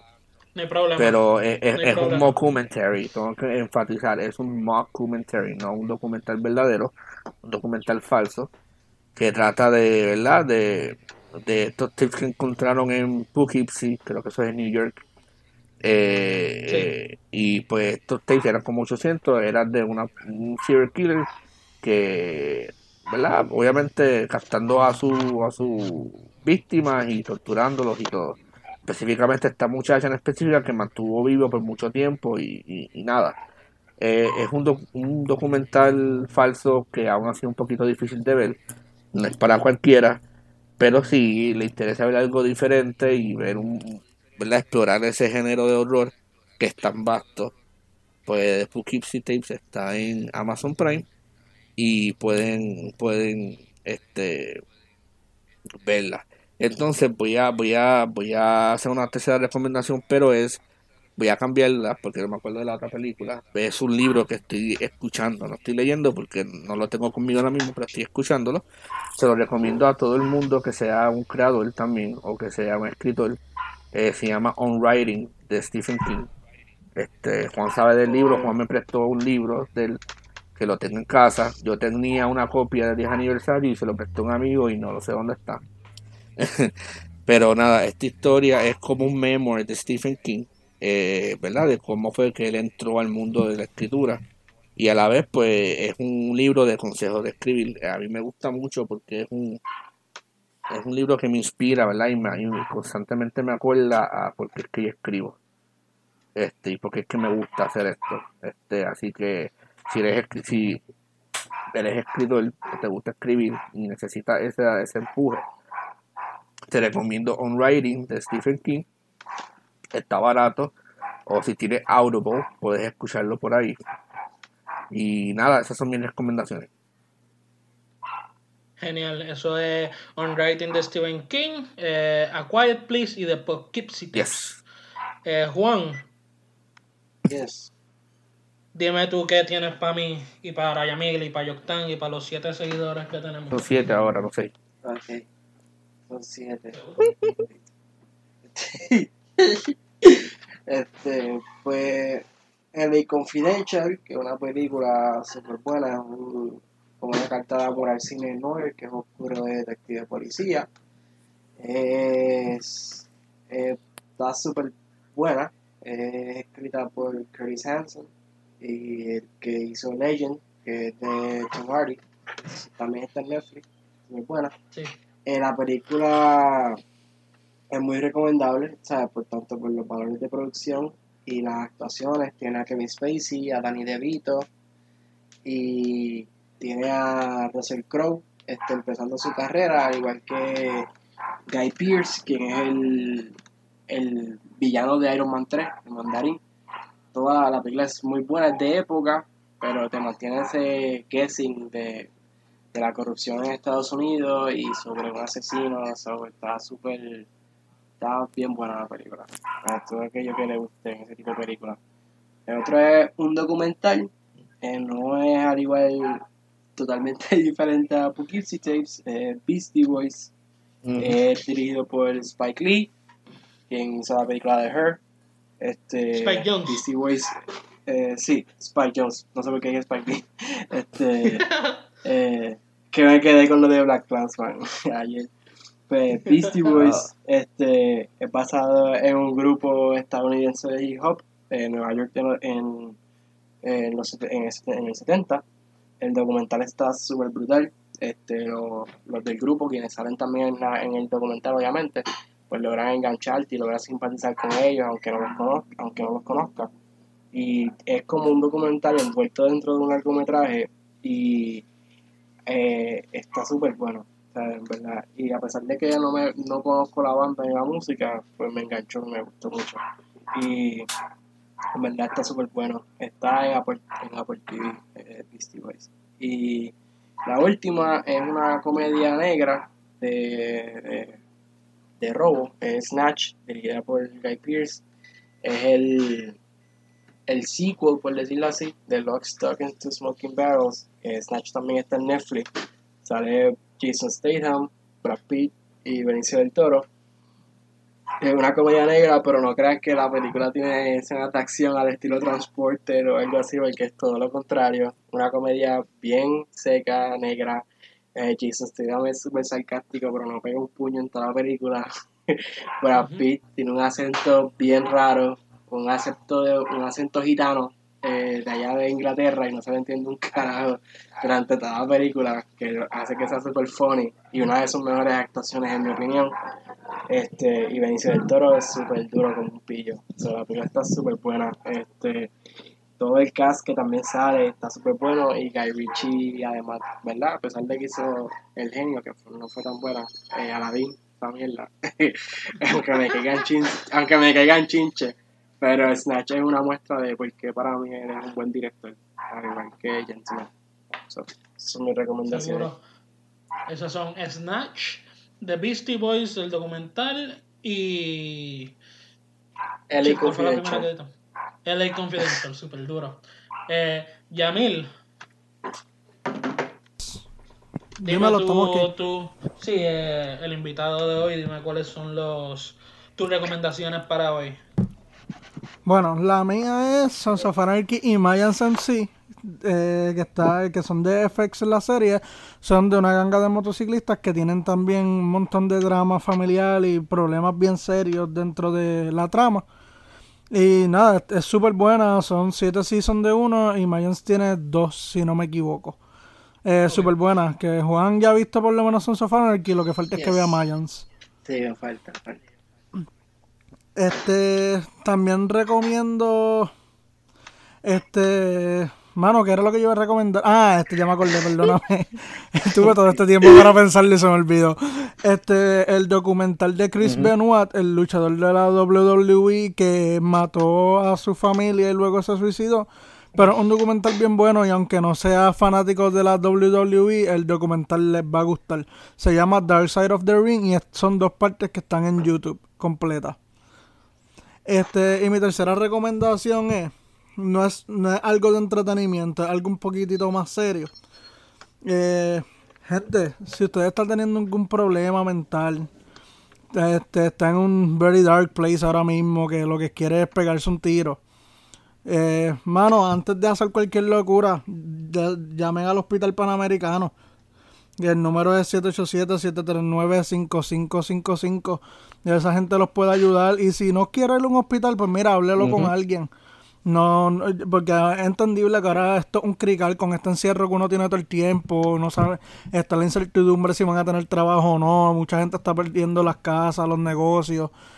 Y, pero, mano, en verdad, ayuda hay. Ayuda hay, so que búsquenla.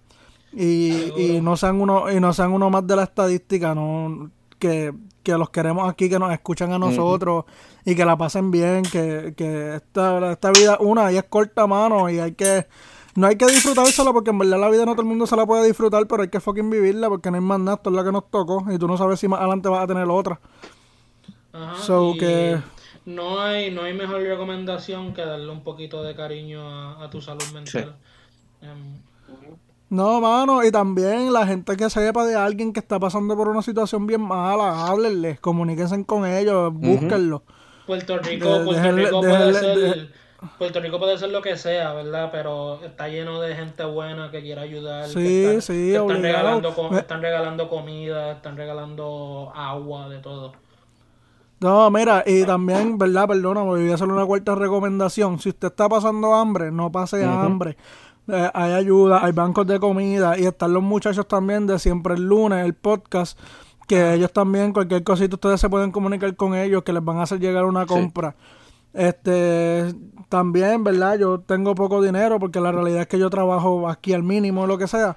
Pero si ustedes necesitan que sea una lata de Boyardee, mira, escríbanme también a mi página, a mi Facebook, a donde sea. Que créanme que yo también los voy a tratar de ayudar aunque sea un poquito. No, pero no pasen hambre. Porque pasar hambre, ni, ni, dejen a su, ni dejen a sus hijos pasar hambre tampoco, porque eso está bien cabrón. Y yo no tengo, yo no tengo hijos, ¿verdad? Pero, pero si tuviese, no quisiera que pasaran hambre. Y nada, mano, esa, esa es mi, mi, mi, tercera y cuarta recomendación por el día de hoy. Eh. Me fui un poquito, me fui un poquito más serio. Yo soy una persona bien mierda en las redes sociales y qué sé yo. Pero si hay que ayudarnos, ayudamos. Seguro, seguro. Y estamos en tiempos difíciles, ¿verdad? Donde mucha gente que perdió sus trabajos, donde ya no ganaban lo suficiente y ahora no están ganando nada. Y hay gente que porque no lo ve no cree que existe y hay, hay situaciones de todo pasando ahora mismo. Eso es muy bueno que lo traiste a la mesa.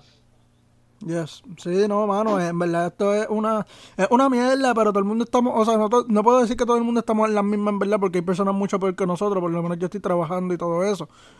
Pero hay personas que están bien mal, mano, y, y no queremos que eso pase. Eh, por eso es que digo, cualquier cosita que en que uno los pueda ayudar, es, comuníquense. Es cuestión de hablarlo, mano, y no que no les dé bochorno. Porque eso esto es una cuestión de que, pues, eh, a todo el mundo le está tocando esto y, y no, no sientan bochorno por, por, necesitar ayuda. Si necesitan ayuda, búsquenla o pídenla. no hay nada malo en eso. Eh, nada, nada malo. Pues esas son las recomendaciones de Yamil, ¿verdad? Muy buenas. Eh, voy a brincar a las mías rapidito para cerrar el día. Em, mis tres recomendaciones son de Amazon, de Amazon Prime.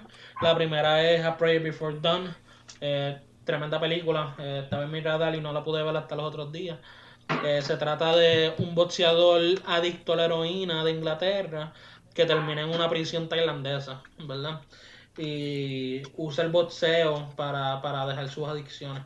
Y está súper bueno porque toda la película fue, fue grabada en, en, prisiones reales de Tailandia y los extras la mayoría fueron reos de verdad o, son reos en el momento de la grabación y, el realismo es, muy bueno en la película.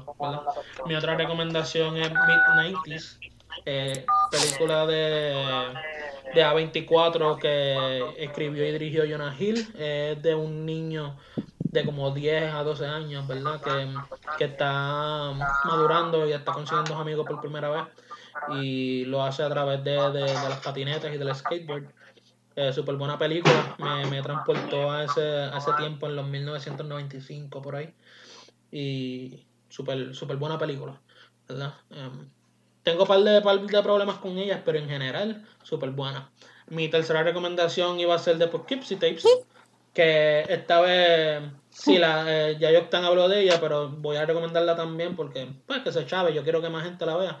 Quiero recalcar, eh, Yoctan lo dijo ayer, pero no lo mencionó hoy, que esto no es una película para todo el mundo. Oh, sí. Em, tie- tiene, tiene muchas cosas que pueden, pueden, pueden causar pensamientos o recuerdos malos, ¿verdad? So, si has sido abusado, si has sido, si has tenido familiares o amistades o, gente que ha pasado por cosas similares, no vean la película, ¿verdad? Aunque es falso, habla de muchos temas que pasan en vida real y el, el asesino en serie de esta película es basado en varios asesinos en serie de la realidad, ¿verdad? Eh, coge un poquito de todo el mundo y, y es bien bien negativo, bien cruel, ¿verdad? Pero eso no le quita que sea una buena película. Es una buena pieza de horror. Solo que es más real que las otras películas de horror que puedes ver y... Y tú sabes, a mí me da más miedo algo que pueda pasar en realidad que, que un fantasma o un monstruo que no existe. Y esta película pues lo explora y por eso me, por eso me molestó un poquito más. No me molestó, me afectó. Me dejó, me dejó. Hay, hay una o dos escenas que yo no respiré por cinco minutos porque no sabía lo que iba a pasar. Y bien horrible, pero pues ese es el punto de la película, ¿verdad? Que si les gusta el horror, yo creo que a los fanáticos del horror les va a encantar esta película. Perfecto, perfecto. ¿Tienes alguna otra? ¿Alguna otra recomendación? No, estamos, eh, esas son mis tres recomendaciones. No, no he podido ver muchas películas esta semana, ¿verdad? He estado haciendo un par de cositas en casa, pero ya, esas fueron las que vi. Em, voy a ver si veo Sons of Anarchy o, Yes, o LA, puñeta. Con- mira. LA LA Confidential me interesa porque es un clásico que yo nunca he visto, mano. Y quiero No vas a ver LA Confidential, cabrón. Vas a ver Sons of. Anarchy, te dije. Ve ve de Confidential, que es solamente una película. Entonces, para aquí son siete seasons. Eh, Mano, No, es yo que nunca ese- pensé ese- que Juan se me iba a virar así. problema, ese es el problema. Yo, yo soy alguien que me gusta ver la historia de, dos de dos a dos horas y media, ¿verdad? Eh, si la historia está dicha en siete seasons, tiene que estar bien duro para yo gastar todo ese tiempo. Sons of Anarchy, cabrón. Sons of. Anarchy. Sons of. Anarchy. Ya lo tuve, Juan. Juan se me viró, papi. Después que me dijo que Sons of Anarchy está bien dura. Es un Está bien villano. dura, pero está bien dura, pero me insultaste LA Confidential, no, no, tampoco así. No, no, yo no le insulté, yo no le insulté. Yo lo que quería es que este cabrón viera Sons of Anarchy. Estoy seguro, estoy seguro que ambas son buenas. No peleen, mis niños. Se no, puso bien dark. En serio, no, pero en serio, las dos, las dos, las dos cosas, las dos están Yo no, buenas. yo, El yo no, yo no a he mí me visto encanta. Confidential. Pero para ver Pues velo, siete cabrón. seasons, está súper buena. Mira, pues vamos, vamos a, vamos a irnos despidiendo, ¿verdad? Esto ha sido un gran, otro gran episodio logrado con mucho tiempo de anticipación. No es como si lo grabamos el mismo miércoles que lo vamos a eso. Ajá, sí, no. No es como que grabamos dos veces más. No, no es como que este es nuestro tercer intento en este episodio. Pero Ya, ya, ya, ya. estamos aprendiendo, estamos, estamos poquito a poquito llegando ahí, ¿verdad? Em, gracias por estar esta, esta horita y media con nosotros, eh, escuchando nuestras nuestras necesidades y cosas, ¿verdad? Esperamos vernos las próximas semanas. Eh, gracias a Yamil, gracias a Yamil por Mira. participar, ¿verdad? Por estar con nosotros. No, gracias a ustedes, gracias a ustedes por invitarme aquí por tercera vez. Este. eh, mira, anu- anunciamos lo que tenemos planificado o lo dejamos para después. Estamos planeando un segundo podcast. Eh, el título hasta ahora va a ser Pensamiento Saludable presenta el Videoclub. Estamos llegando a, algunas decisiones artísticas, ¿verdad? De cuándo es que va a salir, cuándo es que lo vamos a grabar, etcétera, etcétera. Estamos viendo nuestros itinerarios y qué sé yo. Em, pero va a ser muy diferente a lo- al, al show que tenemos ya los miércoles. Y creo que va a ser una buena adición a nuestro contenido. Yeah. El, el show va, va a tener a Yamil como, como, no como host, ¿verdad? Pero como una voz Como principal regular. que va a estar en cada episodio. Exacto, Como lo como, que soy. regular. Sí, Yamil es regular.